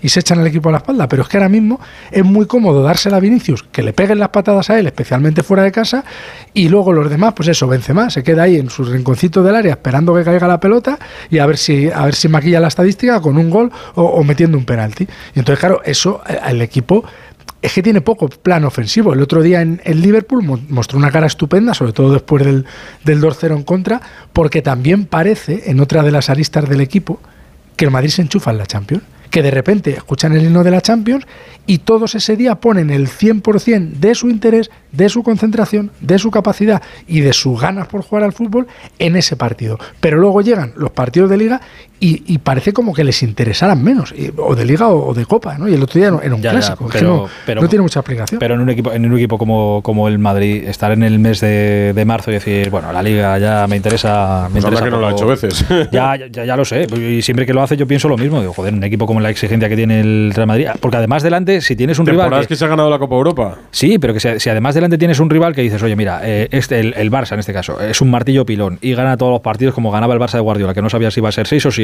era la única duda. Y gana y gana y gana, y dices, bueno, pues te puedes desconectar, pero es que el, Barça tampoco es una máquina eh, fiable, no es el Aston Martin de, Alonso, que, que es fiable a más no poder, parece ahora. No, no, es que es 1-0, 0-1 y el Barça también navega ahí en el alambre que en cualquier momento te, la pegas. sí, pero te va ganando. va ganando, va ganando. claro, para la Liga, por supuesto. Pero te va ganando los partidos. Claro, para la Liga sí, pero, pero navegas en el alambre. Si le estás persiguiendo y le tienes cerca, oye, que no falla, pues oye, enhorabuena y ganarán la Liga. Pero si falla, eh, eh, tendrás que estar ahí al, acecho de, conseguirlo, porque si no, claro, es que si el próximo clásico, tú imagínate que ganan este próximo fin de semana, el clásico que Estaremos con lo mismo, Hitor. Ya, pero si, gana el Barça se van a 12 puntos y dices, pues ya se acabó, esto ya está. no, si la, Liga, podemos intentar sí, estirar el lo que queramos que no, va a fallar más el Madrid. Es que claro, no, no es, que yo creo que van a fallar, van a fallar los dos. Si es que van a fallar los dos. los dos, pero, el que tiene tres partidos de ventaja, bueno, si el Madrid ganara el clásico dos partidos y medio, porque el empate a puntos le daría a la Liga al Madrid. Con, un empate en el clásico, el golaveras particular el Madrid lo salva.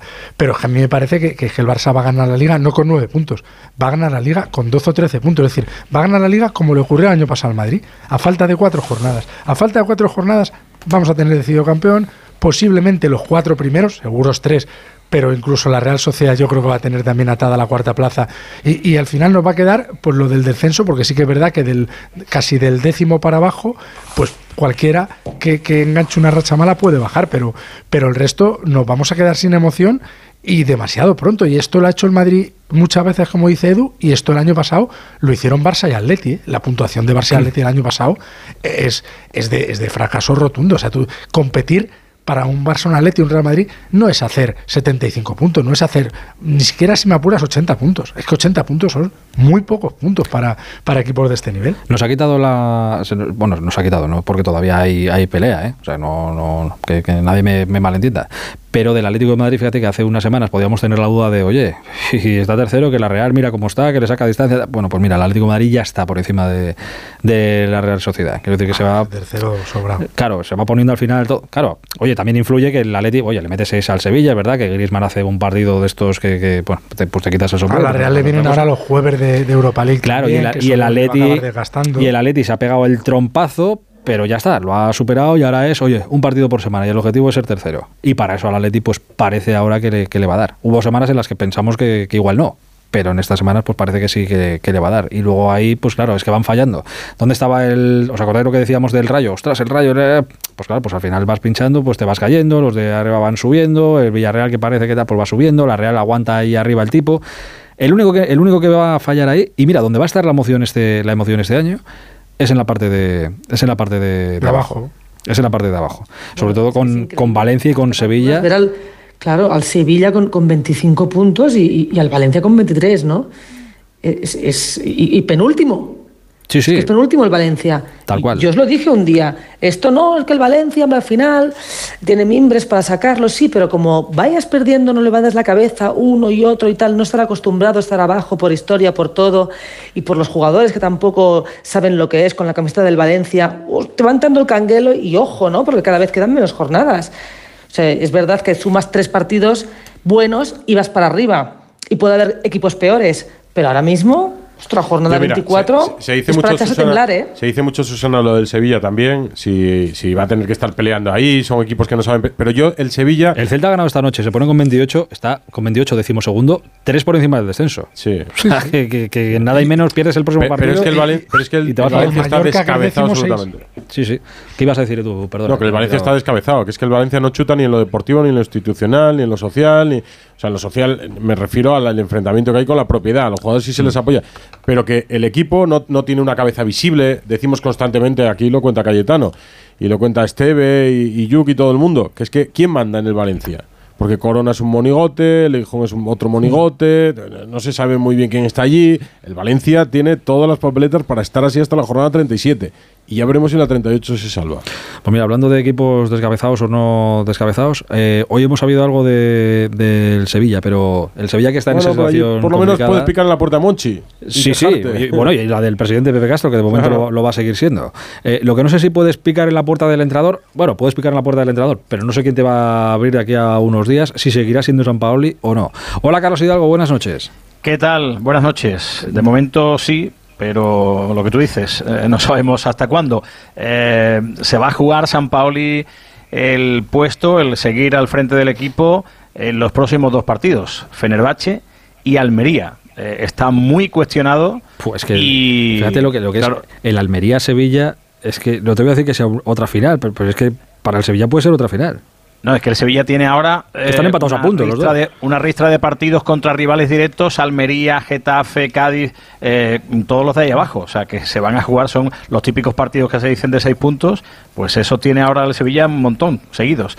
Y, ya digo, eh, el entrenador está muy cuestionado. de 16 partidos, solo ha ganado 5. ya no es que te metas seis el Atlético de Madrid, ya no es que estés donde estás, que a, a Lopetegui lo destituyeron por estar a un punto del descenso Ahora mismo el Sevilla está empatado con el primer equipo de descenso que es el Almería. Y aparte es que los jugadores no, no comulgan con las cosas que hace San Paoli.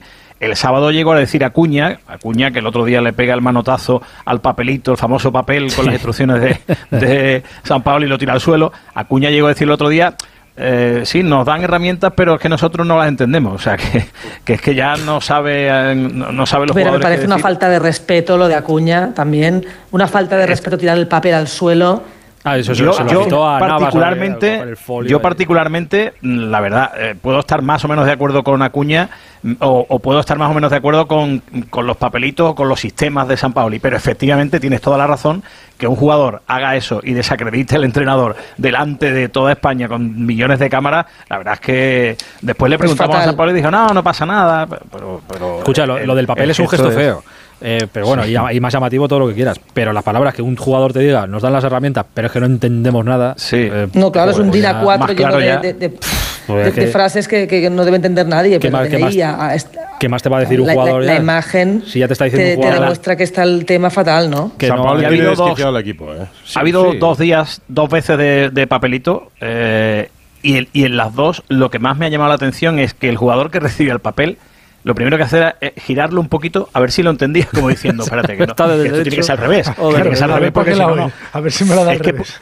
Es que después los compañeros, creo que fueron los compañeros de Dazón, rescataron el, el papel y el sistema era con dos defensas sea, una cosa de locos, cosa de, San Paoli, no, no se le puede ocurrir a otro. Y claro, así no me extraña que Oliver Torres girara el papel para decir, espérate, a ver si lo he puesto de otra manera, porque dos defensas no me, no me cuadran. la cuestión es que... Cuña y dijo que, a la, mierda. déjate ya de papel. Vamos ya. Pero bueno, lo que dice es que, Pepe Castro eh, va a tener que decidir efectivamente sobre el entrenador, eh, va a ver qué pasa ante Fenerbahce y ante Almería. Un Pepe Castro que va a seguir siendo presidente del Sevilla mínimo hasta dentro de unos 10-12 meses, que es cuando eh, podría decidir la audiencia provincial sobre lo que pide del nido, porque el primer asalto lo ha perdido el expresidente en el día de hoy. Hoy el juez Pedro Márquez Rubio, del juzgado mercantil número 2 de Sevilla, ha desestimado esas medidas cautelares que pedía José María del Nido, pedía un administrador judicial, una nueva junta, eh, en la que si él eh, podría votar, pues ganaría, visto los porcentajes del mes de diciembre. El juez ha dicho que no, eh, ha condenado a Del Nido a pagar las costas del juicio, del juicio y ahora Del Nido va a recurrir, pero tiene pinta de que no va a cambiar nada. Y el siguiente paso, como digo, es esperar a la audiencia eh, provincial, donde Del Nido ha pedido lo mismo. Pero, eh, insisto, hasta dentro de 8, 10, 12 meses no hay nada. Así que Pepe Castro y sus socios de gobierno siguen al frente del Sevilla. Mira, pues eh, tras pies para Del Nido, que la noche que hablamos con él estaba, vamos, hiper mega convencido de que al día siguiente iba a ser el presidente. se le va se le va complicando la, cosa. Si ahora tiene que esperar 8, 10, 12 meses, pues bueno, pues ya está ya para 2024, será entonces. Pues nada, queda el Sevilla en manos de Pepe Castro, de su junta directiva y, de Monchi. Y a ver de lo que es capaz este, este y de San Paoli con el gorro. Correcto. ¿Hay algún nombre ya sobre la mesa por si acaso San Paoli y tal? Pues, eh, a ver, eh, por aquí eh, yo es que no sé no sé si, si sería una solución interesante o no pero por aquí cada vez que hay problemas de este tipo suena el nombre de Caparrós ya lo sabéis y que es el que te puede arreglar al menos desde el sevillismo y desde la, raza y la casta. Y Con todas las salvedades es el boro del Valencia, el pobre Caparrós. Sí, exactamente. Estamos en la U y que venga Caparrós. Eh, también hay un nombre que es el de Bordalás, que, podría estar ahí encima de la mesa, pero eh, de momento en el club me consta que, van a esperar y van a confiar en que todavía San Pauli pueda reconducir esto. Ya digo, mm, viendo a los jugadores, lo que dicen los jugadores y, viendo, por ejemplo, la actitud de los futbolistas el otro día eh, ante el Atlético de Madrid, esa efervescencia que sí que consiguió San Paoli cuando llegó de meter intensidad a los jugadores y que despertaran un poquito, eh, se ha ido diluyendo y ya eh, no está. Y, si no tienes eso, mm, futbolísticamente mm, el hombre la teoría la maneja muy bien y habla muy bien, me encanta en la rueda de prensa, pero después resulta que hay que ganar y hay que ganar con la plantilla que tiene, que esa es, eh, es otra vertiente de la, del análisis, ¿no? Que la plantilla, la que ha hecho Monchi, que la ha intentado arreglar un poquito ahora en, en enero, pero que la plantilla es la que es. Y después otra cosa, y es la cantidad de lesiones que hay en este equipo. Y mira que han cambiado al oficio, a los médicos, a los recuperadores. Han vuelto a venir los médicos que fueron despedidos hace un año y pico. Ya no saben lo que hacer, pues mm, es que, es que se lesionan los tíos todos los días. Es que, es que hay un futbolista como Requi que juega cuatro partidos y después está fuera seis más. Es que mm, yo no sé exactamente qué ocurre, pero todo eso unido hace que el Sevilla ahora mismo sea un, auténtico desastre. Ahora mismo empatado con eh, el descenso que marca eh, la Almería. El próximo fin de semana, Sevilla-Almería. Estamos, hubo hay un momento en el que parecía que el Sevilla iba a salir del pozo por uno. Estamos en la jornada, terminando la jornada 24 y el Sevilla no con el descenso. Al Cádiz, al Elche, eh, tuvo esas victorias seguidas en, en casa, eh, pero al final, al pues ya digo, todo eso se ha ido diluyendo. Ahora Fenerbahce, Almería. Eh, después la vuelta en Turquía, partido con el Getafe, partido con el Cádiz. O sea que se va a estar jugando en el próximo mes, mes y pico, se va a jugar muchísimo. Ánimo a los sevillistas. Un abrazo, Carlitos. Un abrazo, buenas noches. Dame un minuto y os cuento algo que ha pasado en, en Pamplona y que puede tener su, su miga. Radio Estadio Noche, Aitor Gómez. Radio Estadio Noche. En Onda Cero. Sabéis que el próximo, este viernes no, ¿eh? el siguiente, tenemos la lista de Luis de la Fuente, que ya hay una prelista de la que vamos conociendo con cuentagotas ahí eh, jugadores que aparecen y que no aparecen. Uno de, bueno, habrá habido varios, pero esta noche en ese Osasuna Celta de Vigo hay, han jugado algunos jugadores que estaban en esa prelista de, Luis de la Fuente. Y uno de ellos se ha pronunciado sobre todo eso y llama la, atención. Eh, hola Javier Saralegui, Pamplona, buenas noches. Hola, buenas noches, Héctor. Que es precisamente el hombre al que le anulan el gol por el que Osasuna ha puesto, eh, Osasuna ha puesto el grito en el cielo con ese comunicado pidiendo que, oye, ¿qué pasa aquí? Que vamos a pedir las imágenes buenas. El Chimi Ávila, que lleva ya, si no me equivoco, seis goles en, siete, siete goles en liga, que está haciendo de nuevo una buena campaña jugando en la banda derecha y que es hispano-argentino, que tiene pasaporte español ya desde hace más de un año. Y él había dicho, el primero que me llame, eh, pues eh, seguramente lo seguiré, porque Argentina, Argentina es mi patria y, mi lugar de nacimiento, pero la explicación no puede ser más sincera del Chimi Ávila cuando dice por qué, si Luis de la Fuente le llama, acudirá a jugar con España, mira. Bueno, la verdad que, contento, siempre lo digo, que la defenderé eh, con alma y vida, es el país que, me arropó y que mi, familia se siente feliz y, aprendió a, vivir sin miedo aquí y yo soy una persona muy agradecida. Y es que no hay que olvidar el pasado turbulento del Chimi, ya lo conocemos, pero es que todavía hace poco ha tenido fallecimientos en su familia relacionados con la difícil situación que se vive allí en Argentina. Y, eso de vivir sin miedo, que nosotros damos por hecho en nuestra sociedad, ¿verdad? Pues, pues lo tiene el Chimi Ávila en Pamplona, en Navarra, en España, y, no lo tenía en su país, lamentablemente, donde quizás a lo mejor ya no pueda su familia ni, volver algunos de ellos, ¿no? Por lo tanto, esa era la, explicación del Chimi de que ahora si, si, le llama Luis de la Fuente. Por lo demás, todavía no había mucha indignación en Osasuna eh, con las conferencias de prensa prensa, ni con la del Chimi, ni con la de Yago Barrasate, a pesar de que ya les hemos hecho ver que, que habían tirado la línea de, de, posición de fuera del lugar utilizando el codo del Chimi, pero luego ya sí que ha crecido esa indignación hasta llegar al comunicado que, que comentabais. ¿no? Ha sido el único tanto no válido de, un partido en el que eh, Osasuna, se puede decir que el empate ha sido injusto para Osasuna porque Osasuna ha sido superior al Celta, aunque el Celta ha tenido una buena ocasión a cargo de Gabriel Veiga, ha sido quizás en esporádica suelta, Osasuna ha conseguido minimizar a un Celta que venía de menos a más y que estaba atacando muy bien y sí que es verdad que el Celta en defensa ha estado muy efectivo, Osasuna se ha atascado un poquito al llegar al, último tercio de campo, pero aún así ha tenido cuatro o cinco eh, ocasiones de gol. El paradón de, de, Iván Villar en el 46 de la segunda parte a Pablo Ibáñez también es muy destacable porque, porque si no Osasuna, de no ser el gol anterior de Abdi, hubiera metido este de, de Ibáñez, el centrocampista navarro, que cada día a más gente le recuerda al mítico Pachi Puñal, que ya es mm. decir mucho también. ¿eh? Grande, grande, mítico Pachi. Eh, un abrazo, Saralegui, cuídate mucho. Un abrazo, buenas noches. ahora.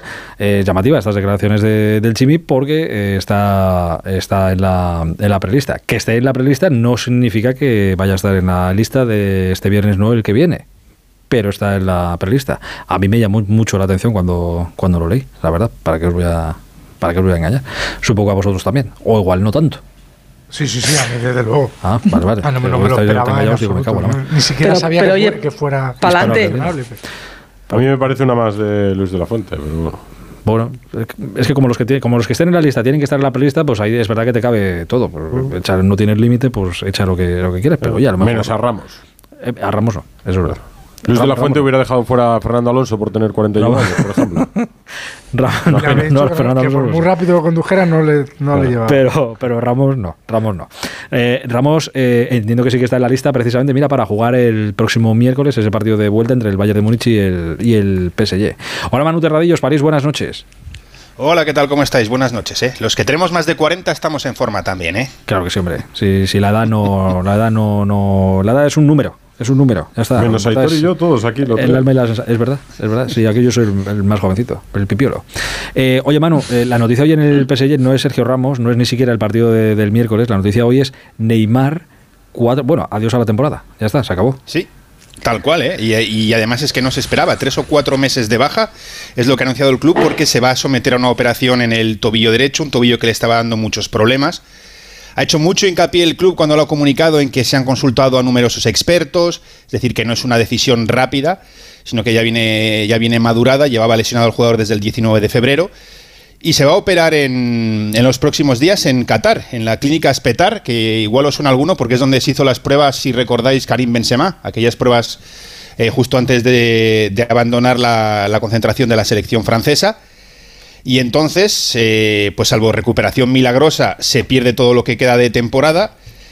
Y ahora empieza a hablarse del futuro y de qué se va a hacer con este jugador, que tiene contrato hasta 2027, que cobra 37 millones de euros netos al año. Pues comértelo. Cuando termine, ¿qué vas a hacer? Claro, comértelo. Claro, cuando termine esta temporada, que serán cinco completas, se habrá perdido más de un centenar de encuentros por lesión con el equipo y pues para que te hagas una idea, el equipo ya sale mañana con una portada en la que titulan La lesión sin fin y dan una información en la que hacen bastante hincapié y es que cuando el jugador fichó en 2017 ya se le detectó en las pruebas médicas que tenía un pie derecho muy inestable y que estaba muy mal.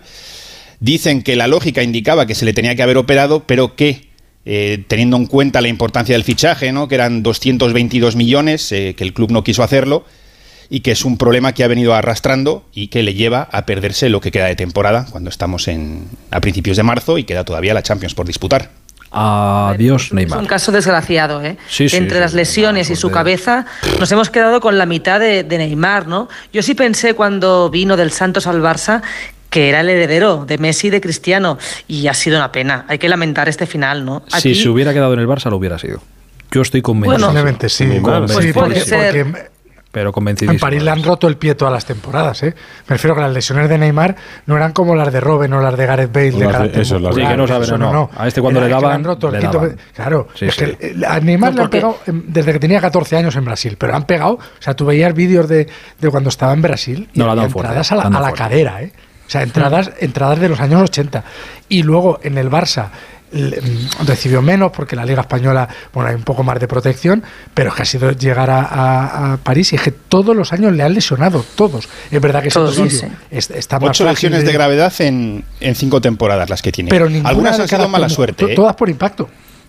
Sí, alguna, me recuerdo, el, recuerdo el, año pasado que estuvo también de baja justo antes de jugar contra el Real Madrid, que fueron dos o tres meses, y esa fue de mala suerte porque él saltó, pisó, pisó eh, encima creo que era un jugador del San Etienne y se lesionó el solo, pero, pero sí, sí, es una, una fragilidad tremenda. Y ya te digo que es más de una lesión grave eh, por temporada de media.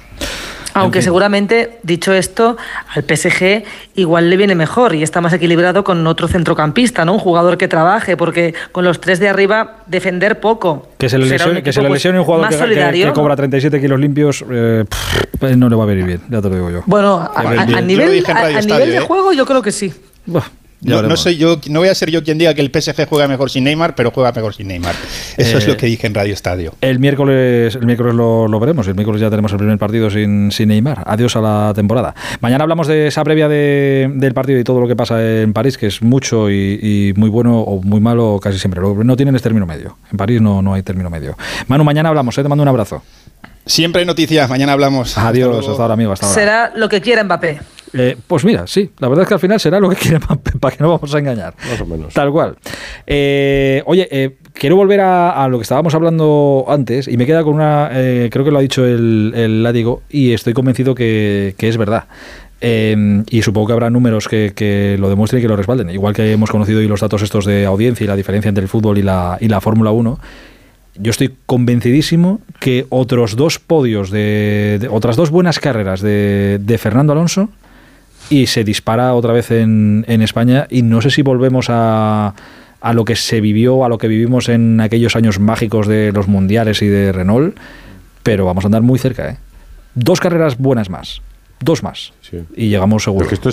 pero si la gente ya está enloquecida. Yo soy un poco friki. Con un, una sudadera de la marca que tiene Alonso. ¿De Aston Martin? Sí, sí. No, ah, no, de Kimoa. De, de, sí, bueno, se puede decir, se puede decir.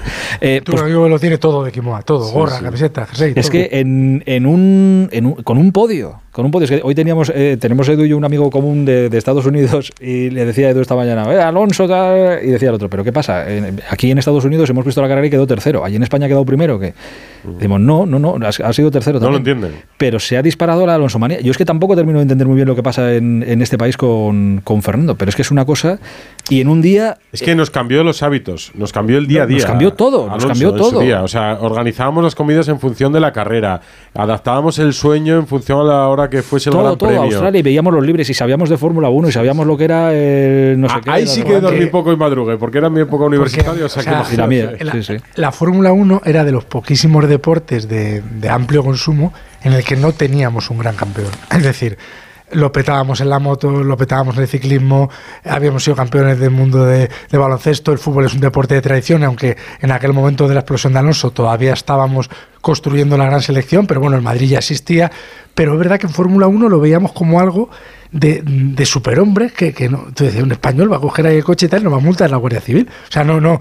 Y, de repente llegó un, chiquito allí, se plantó en la Fórmula 1 y ganó dos mundiales consecutivos. Y, fue, y bueno, ya, ya solo con el primer mundial cuando empieza a competirlo, nos volvimos locos todos con Alonso y, nos enganchamos a la tele y efectivamente todo el mundo sabía lo que era un pit stop, todo el mundo decía, es que esto es de Renault, la estrategia que hacen, ¿cómo van a tres paradas? ¿Cómo se les ocurre ir a tres paradas? Es que los lunes hablábamos de eso, de las dos paradas de tal. Mirad, eh, en aquella época eh, yo conocía a mucha gente, coincidí con mucha gente, uno de los que, con los que compartí eh, mañanas, porque a las 7 de la mañana se había carrera en Australia, la dábamos en la radio y allí estaba como un campeón para, para comentarla.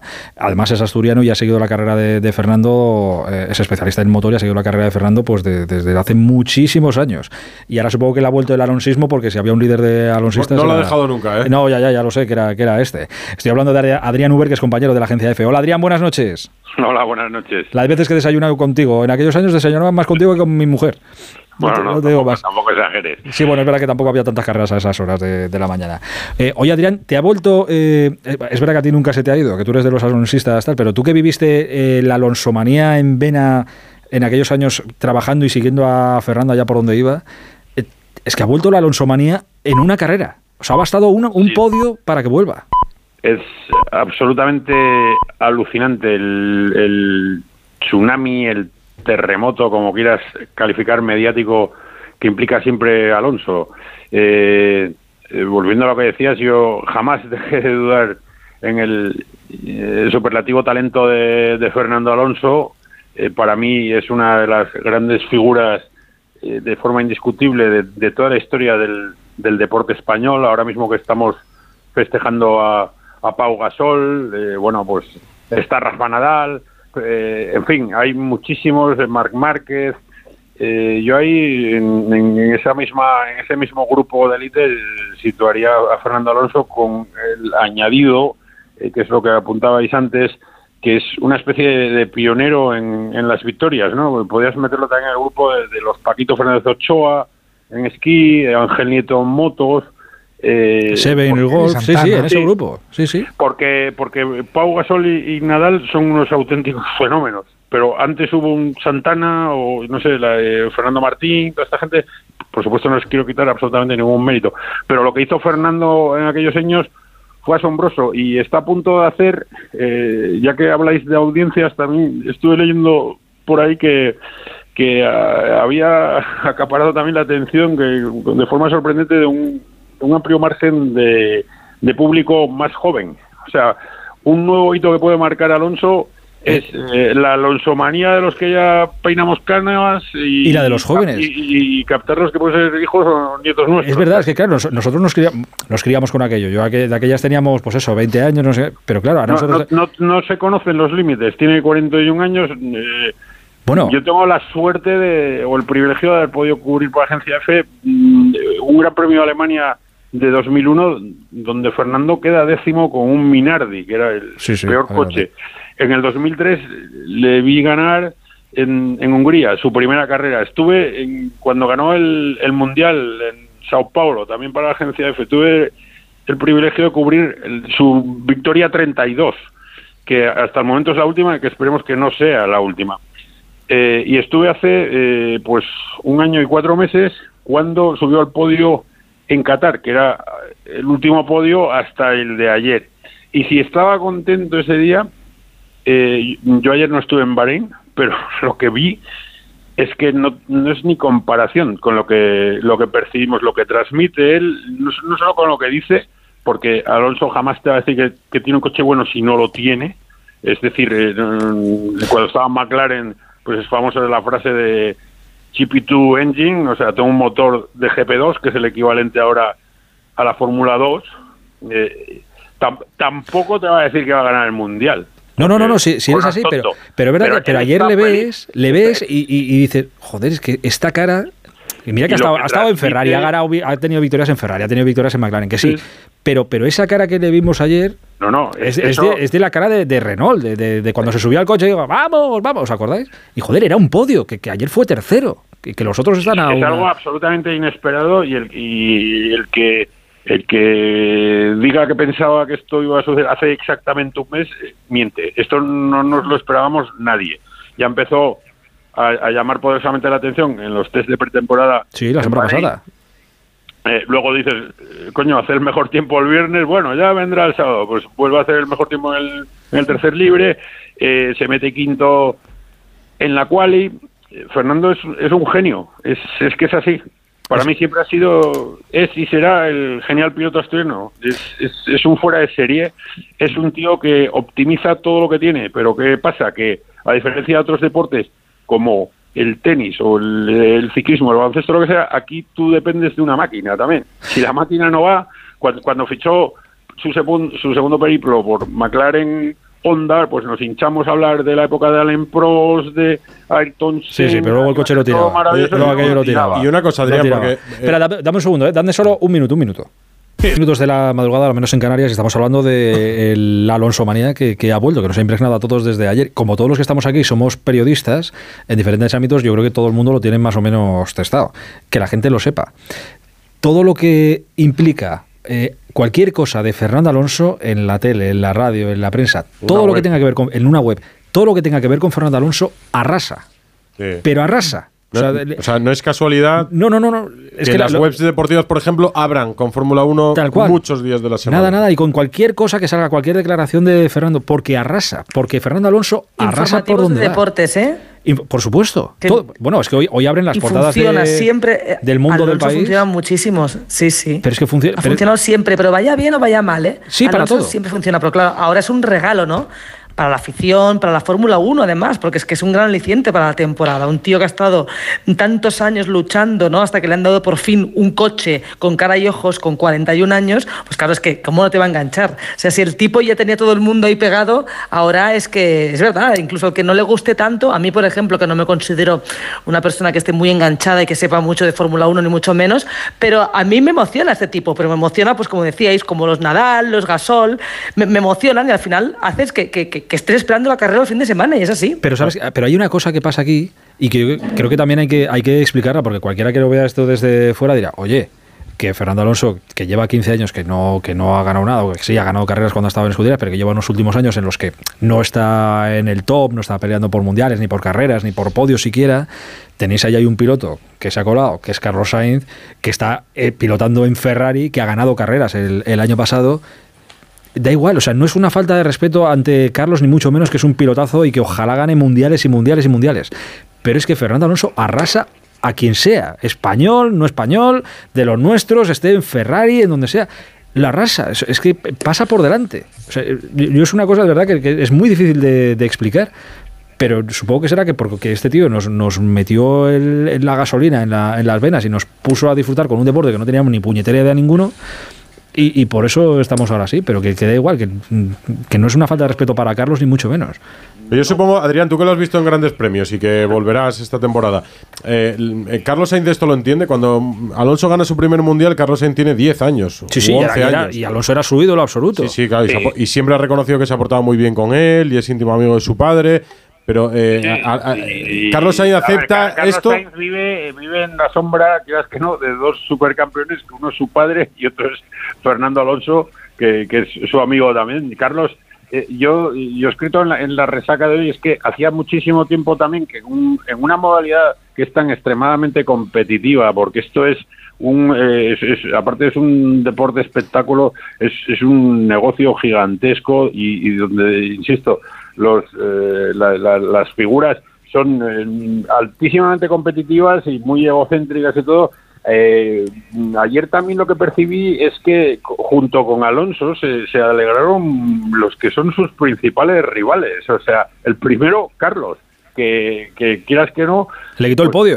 La, que le acababa de quitar el podio. Mm. Pero dice, bueno, es que yo siempre lo voy a respetar a Fernando. Y Hamilton y su compañero de equipo Stroll, es que todo el mundo se acercó. Adelantamiento, el adelantamiento que le hace a Hamilton es, es, que vamos, no lo digo yo, lo decía Pedro de la Rosa, que los que saben, los que son pilotos, es que ahí no adelanta nadie en ese circuito, en la curva 10 no adelanta nadie, o sea, es imposible.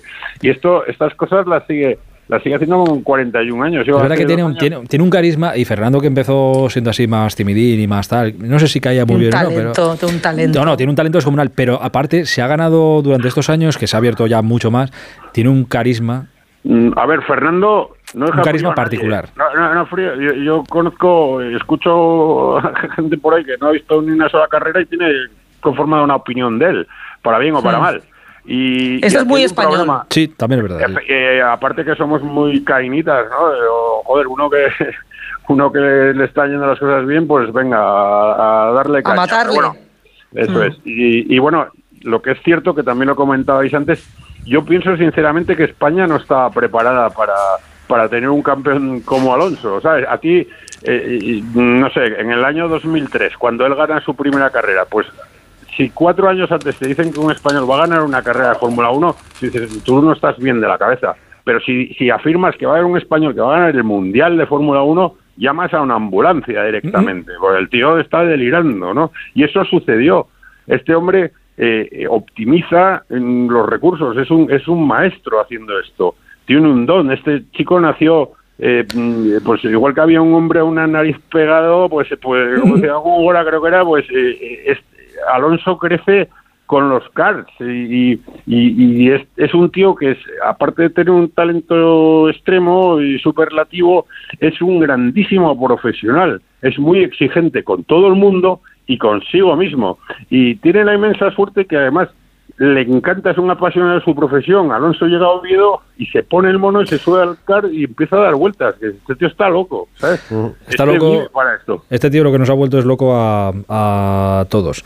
Em, Adrián, te, agradezco mucho este, este rato. Te mando un abrazo enorme y que no pierdas nunca el, el alonsismo, aunque ya veo que lo llevas bien, bien a fuego. No, mira, comparto con Edu Pidal un amor también desmedido hacia el Sporting de Gijón y por lo menos tenemos a Alonso, que no, este sí nos da alegrías. este es más universal. no tiene enemigos, por lo menos no tanto Un abrazo, Adrián, cuídate muchísimo. Vale, adiós. Un abrazo hasta ahora. Eh, insisto, esto ha sido solo con un, con un podio. Esto ha sido con un podio, con un día que, quedó tercero, porque a Leclerc es verdad que le pasa lo que le pasa, y tal, no sé, no sé cuántos. Pero pero ya estamos ahí otra vez, ya tenemos la, la Alonsomanía otra vez de, vuelta. ¿Nos ha picado el bicho otra vez? Sí. Claro, ahora es la intriga esta de saber, coño, ¿qué va a hacer en la, siguiente carrera? ¿no? ¿Y qué va a pasar en la otra? Claro.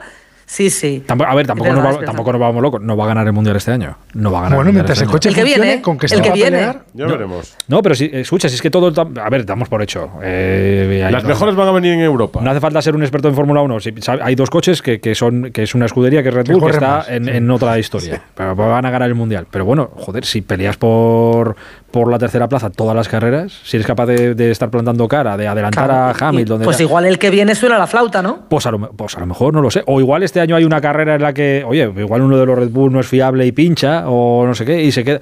Si en las carreras pasan muchas cosas. un safety car en un momento que te viene bien y el Red Bull se queda cortado, no sé qué, y por mucho que corra más que el tuyo, tú estás mejor colocado y esa, esa te la llevas. Pero Alonso con lluvia, por ejemplo, es un piloto buenísimo y algún día lloverá. Y, pero, tú, te imaginas que en 15 días, por lo que sea, se alineen los astros y, yo qué sé, y Alonso gana. Yo sí. pero, tú imaginas, pero, tú, sabes lo que es este país. Sí o sea, es que ya, ya no, no, sé, no sé, no sé a dónde podríamos llegar, pero como, no sé, estamos...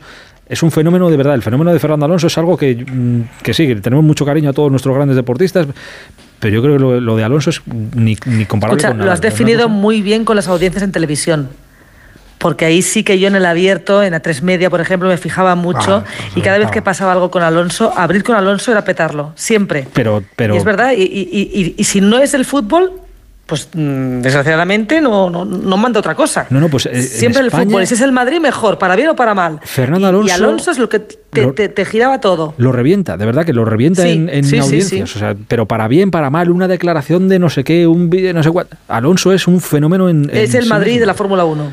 No sé si el Madrid o no, pues no sé si el Madrid vende tanto como. como sí, bueno, supongo que venderá tanto como, como Alonso, pero que, que, es. Sí, sí. Fernando Alonso es un, pongámoslo así, es un clásico en sí mismo, es un Madrid-Barça en, sí mismo él. Pues chicos. Madridista. Así es. Sí, sí, socio de honor del Madrid, yo creo, ¿no? Sí, sí, sí. sí, Ha hecho el yo creo que ha hecho el saque de honor alguna vez en el. En queda convertir a Pau nada más y no, no desespero, porque Nadal y Alonso ya los tenemos. Bueno, Pau es del español, lo que pasa es claro, no lo puede decir. Claro, claro, no lo puede decir. sí, sí. Lo ha disimulado bastante bien estos últimos años, también te diré. Eh, queridos, oye, muchísimas gracias por este rato. Que tengáis una bonita semana por delante. Nos encontramos pronto. La ¿eh? conclusión es la suerte que, que, hemos tenido de verles a todos. Esa es la conclusión. Correcto, y de disfrutarles. Y, los que nos quedan. Y tanto. Y lo que nos queda, exacto. Pues Un abrazo muy grande, ¿eh? cuidaos mucho, tened buena Igualmente, buenas noches. Adiós, amigos, chao.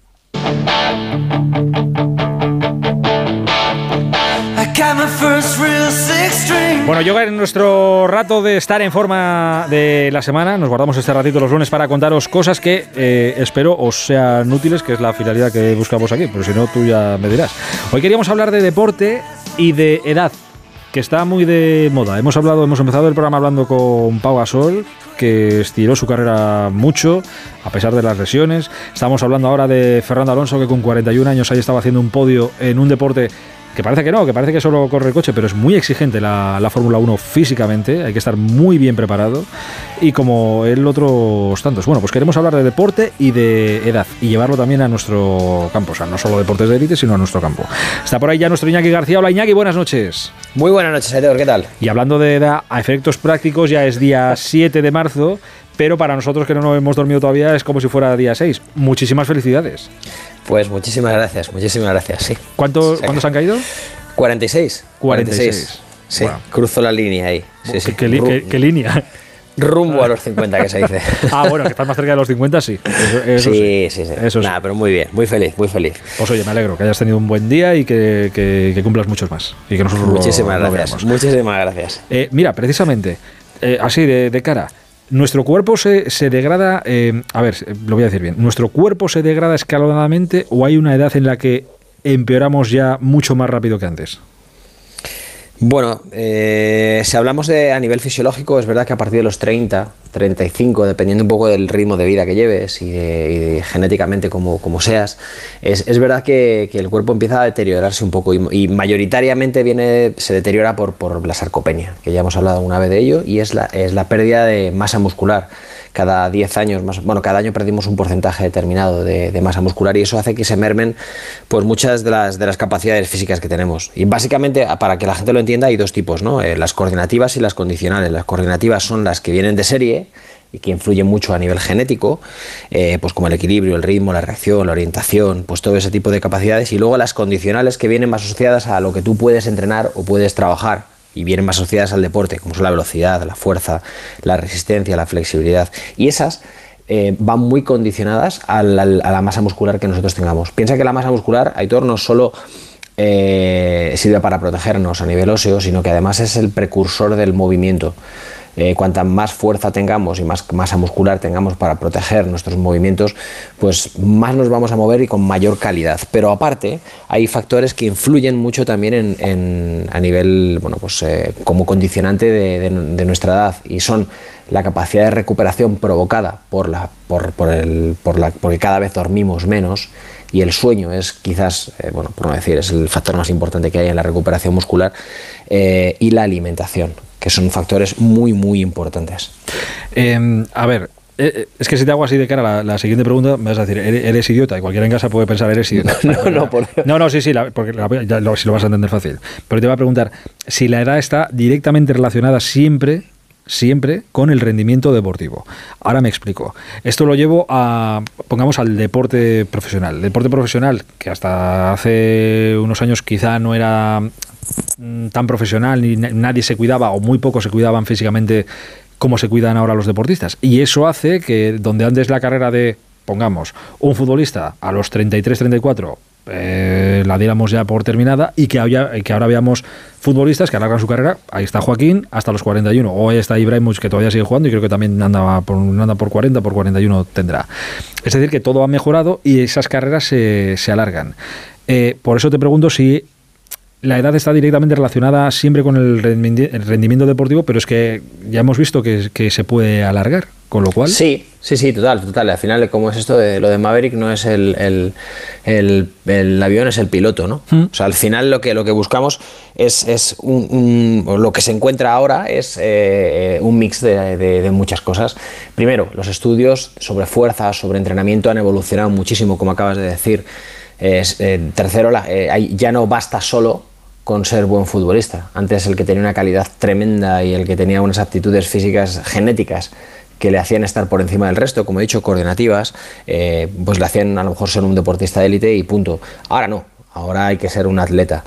Y todo eso se va profesionalizando, como hemos hablado muchas veces, eh, al final cada uno tiene su preparador, los, los, partidos cada vez son más exigentes a nivel físico, cada vez hay más partidos, cada vez hay más velocidad y eso se va, bueno, pues se va puliendo y se van buscando, pues eh, se va atornillando cada, cada, cada, cada, cada tecla, cada tornillo del futbolista de tal manera que se puede exprimir eh, el máximo de cada uno. Y hay, hay factores que vienen determinados de serie.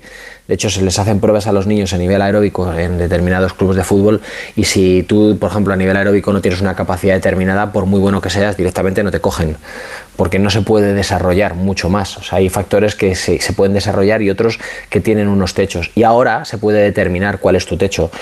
Eh, depende mucho del futbolista. Depende de dónde juegue, depende de qué capacidad sea la que más utilice. Por ejemplo, la velocidad es de las que más se pierde o más rápido se pierde. Por tanto, em, eh, la, gente que juega en, punta tiene un problema ahí, ¿por qué? Pues porque cada vez tiene menos masa muscular, la masa muscular es precursora de potencia, cada vez tienes menos potencia, menos velocidad y lo normal es que vaya en detrimento de tu posición. Eh, a nivel aeróbico no influye tanto. Si te fijas, un, corredor de maratón o, o mediofondista no tiene tanta masa muscular. Puede, puede, puede trabajar a nivel aeróbico. Luego la gente que está en el medio campo puede funcionar de esa manera. Los más, los más eh, por así decirlo, los que más van a sufrir, pues los que más jueguen con velocidad. Eh, tú que has trabajado con, deportistas eh, profesionales. Em, ¿A qué? Claro, esto depende también de, oye, cómo ha ido su carrera, cómo se habrá cuidado en su carrera y las lesiones que haya tenido. Pongamos que es una persona o un deportista que, que se ha cuidado durante toda su carrera y que em, no ha tenido lesiones de gravedad o que ha tenido lesiones, digamos, normales, pero ninguna, ninguna seria. ¿A partir de qué edad em, las secuelas del deporte de élite eh, son, digamos, irreparables? No sé si me, no sé si me explico. sí, sí, es, eh, al final, pero es, una pregunta que tiene muchísimas variables. Depende de las lesiones que haya tenido, dónde hayan sido esas lesiones, si les ha mermado dentro de su disciplina deportiva o les ha permitido acabar bien, pero luego han tenido problemas. Las gimnastas, por ejemplo, eh, tienen luego problemas a nivel articular porque tienen, bueno, pues eh, son hiperlaxas y ves La verdad es que tengo el ejemplo muy claro, porque mira, estamos viendo ahora a Feliciano López, comentarista nuestro, con 41 años todavía jugando al, tenis en la élite, aunque sea su último año. Tiene cinco años más que, Rafa Nadal, por ejemplo, pero físicamente eh, Feliciano está como una rosa y creo que podrá seguir su vida tranquilamente y posiblemente Rafa Nadal continuará su vida fuera del tenis cuando decida, pero en una situación bastante peor por cómo ha forzado la, máquina o por los problemas que le ha dado su máquina durante su carrera. Exacto, al final es, es su máquina. O sea, a nivel tenístico nadie puede, eh, puede, puede decir uno es mejor que otro, le puede gustar más uno o otro, pero a nivel físico cada uno tiene unas capacidades que ha cuidado a lo largo de su vida y otros pues las ha forzado a lo mejor más de lo que debía para el coche que llevaba. Entonces, al final eso pues va en detrimento de la salud de la persona. Insisto, por ejemplo, pongo el, ejemplo de una, de una, de una gimnasta, una, una chica que haya hecho gimnasia rítmica, por ejemplo. Al final tienen tanta capacidad de rango de movimiento, tanta flexibilidad, que al final de su carrera eh, la mayor parte tienen problemas articulares. ¿Por qué? Pues porque mm, su, musculatura es hiperlaxa y no sostiene la articulación. Entonces tú las ves en el cine, por ejemplo, que yo he ido con, alguna amiga que, que, que exatleta y, no paran de cambiarse, macho. Están sentadas y están en un lado, de otro, de un lado, de otro. ¿Por qué? Pues porque tienen dolores articulares por todos lados. eso en, una, gimnasta, pero en futbolistas al final lo que les cuesta es el movimiento. Tienen las articulaciones tan machacadas y han tenido tanto impacto que les cuesta moverse. Si cada vez tienen menos masa muscular, ganan más peso. Si ganan más peso, se mueven menos. Con lo cual por eso cogen mucho peso luego. Exacto, luego hay algunos que lo dejan y de repente ¡pop! el efecto rebote. Pero tú, por ejemplo, tú acabas de cumplir 46. Sí. Eh, eh, ¿Dónde notas el, cambio? Si vas para atrás, digo, pues oye, estás igual que con 45 y dirás, pues sí, más o menos igual, o con 44, sí. ¿Dónde notas el cambio que dices, no, en esta edad estaba, me noto que estaba bastante mejor? en la velocidad y en el deterioro de las articulaciones. Pero con, ¿cuánto te notabas mejor? mejor ¿Dónde has notado el cambio? ¿En los 40, por ejemplo? Sí, en los 40. Sí. En los 40. Sí, sí, quizás ahí ha habido un, cambio de década. Y por lo que sea, un clic. Un clic. Y lo he notado mucho a raíz de la pandemia. Sí, a ¿eh? raíz de la pandemia sí que no hubo movimiento y ahí hubo eh, mucho, mucho bloqueo de aparato locomotor, con lo cual hubo mucho problema articular.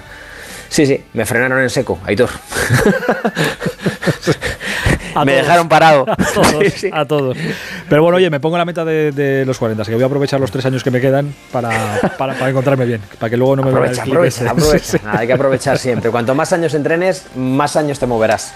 Querido, eh, mira, qué bonita forma de terminar el, cumpleaños. Que cumplas muchos más y que nosotros lo veamos. ¿eh? Te mando un abrazo grande. Seguro, un abrazo muy grande. Cuídate mucho, hasta. Hola Busti, buenas noches. Buenas noches. ¿Qué más? Que también ha habido fútbol en segunda división. Ya, hijo, ya, ya lo sé. Ha perdido ah, toda la vez. 1-0 con el Villarreal B y ha perdido una buena oportunidad. ¿eh? Se había igualado a puntos con el Eibar, que está en ascenso. Ahí, ahí metiendo el dedo. Sí, sí, promoción y en buena situación para jugar. Pues el Madrid empató ayer en Sevilla, lo sabes también. ¿no? Y a tres puntos del ascenso directo, ¿eh? no está mal. eh, Villarreal B 1 a la vez 0, clasificación Las Palmas y Eibar en ascenso directo y en promoción quedan Levante Granada a la vez y Albacete. El Villarreal B justo en mitad de la clasificación. y en segunda división nacional. Cuidado, no te, un poquito de agua. no te me ahogues, hombre. Que ha sido noticia también en segunda división. Joan Carrillo, destituido como entrenador del Lugo. Ha estado cinco jornadas, solo ha sumado dos empates, los otros tres han sido derrotas y es el segundo entrenador del Lugo que cae en lo que va de temporada. Es colista el Lugo a 12 puntos de la salvación. La Real Sociedad ha comunicado que la renovación de Diego Rico es hasta el año 2025 Djokovic no va a jugar el máster de Indian Wells. El torneo ha anunciado que el tenista serbio no está incluido en el cuadro por las restricciones que Estados Unidos mantiene a los no vacunados hasta el día 11 de mayo. Es decir, que posiblemente también se pierda el torneo de Miami. Y segunda etapa. ¿Cuándo es Estados Unidos, Ana? ¿En septiembre? El Open, eh, a finales de agosto. Finales de agosto, sí, sí, Si no cambian las restricciones, igual tampoco lo puede. Sí, cambian en mayo. Ah, ya cambian. está para el 11 de mayo. Entonces, por eso se decía que sí se iba a hacer algún tipo de excepción, porque como ya había una fecha y demás. Ha habido mucha ironía y con mucha razón de muchos tenistas hoy diciendo: qué casualidad, es el 11 de mayo deja de ser peligroso Djokovic en, en Estados Unidos en cuestión de dos meses. Ya, ya, y te decía que la París-Niza victoria hoy al sprint del danés Pedersen es la segunda etapa y Pogachar ha vuelto a bonificar. Otros seis segundos que ha sacado a Vingegaard, que es el otro favorito, junto con el esloveno. Pedersen es ahora líder con dos segundos sobre Pogachar, que es segundo. Y atención, porque mañana hay una contrarreloj llana interesante para ver cómo están dos de los principales favoritos al Tour de Francia, Pogachar y Vingegaard. Es una pena que no se puedan contar ciertas cosas. Igual algún día ya cuando nos retiremos te lo contamos. Pero hay pocas palabras que me hagan, dos palabras que me hacen tanta gracia como, victoria, victoria, Pogachar. Es increíble. Y la gente dirá, esta gilipollez, qué pena que no la pueda contar. Van muy unidas, además. Sí, sí, sí. Y tan unidas. Y tan unidas, sí, sí. Victoria Pogachar, eras tú. Es acordarme de eso y me vengo abajo. Recuerdos. Eh, recuerdos, recuerdos. Gracias, Busti. Eh, Anita, ¿nos vamos? Sí, con la prensa de mañana, las portadas de mañana martes en el diario ya se entrevista con Pau Gasol. El titular fui lo que les faltaba a Los Ángeles Lakers, dice, dice Gasolenas. Marca abre la portada diciendo Pau por las nubes. Sport titula ventaja de campeón y también destaca esa lesión que va a sufrir Neymar y que la, aparta eh, lo que resta de temporada. Mundo Deportivo, ojo, porque habla de que Laporte se pone a tiro del Barça, el central del Manchester City, y en relevo resaca de ese, tercer puesto de Fernando Alonso en el Gran Premio de Bahrein, en el primer Gran Premio de, la Fórmula 1 esta temporada. A ver si no es el, último, que hemos empezado con ganas, pues que siga así la, racha. Gracias, Anita. Llegamos a la 1 y 32 minutos casi de la madrugada. Mañana, a las 11 y media, que estaremos para jugar un ratito en este Radio Estadio Noche. Y hasta entonces, la Radio Onda Cero está siempre a vuestro servicio. Un placer. Hasta mañana. Adiós.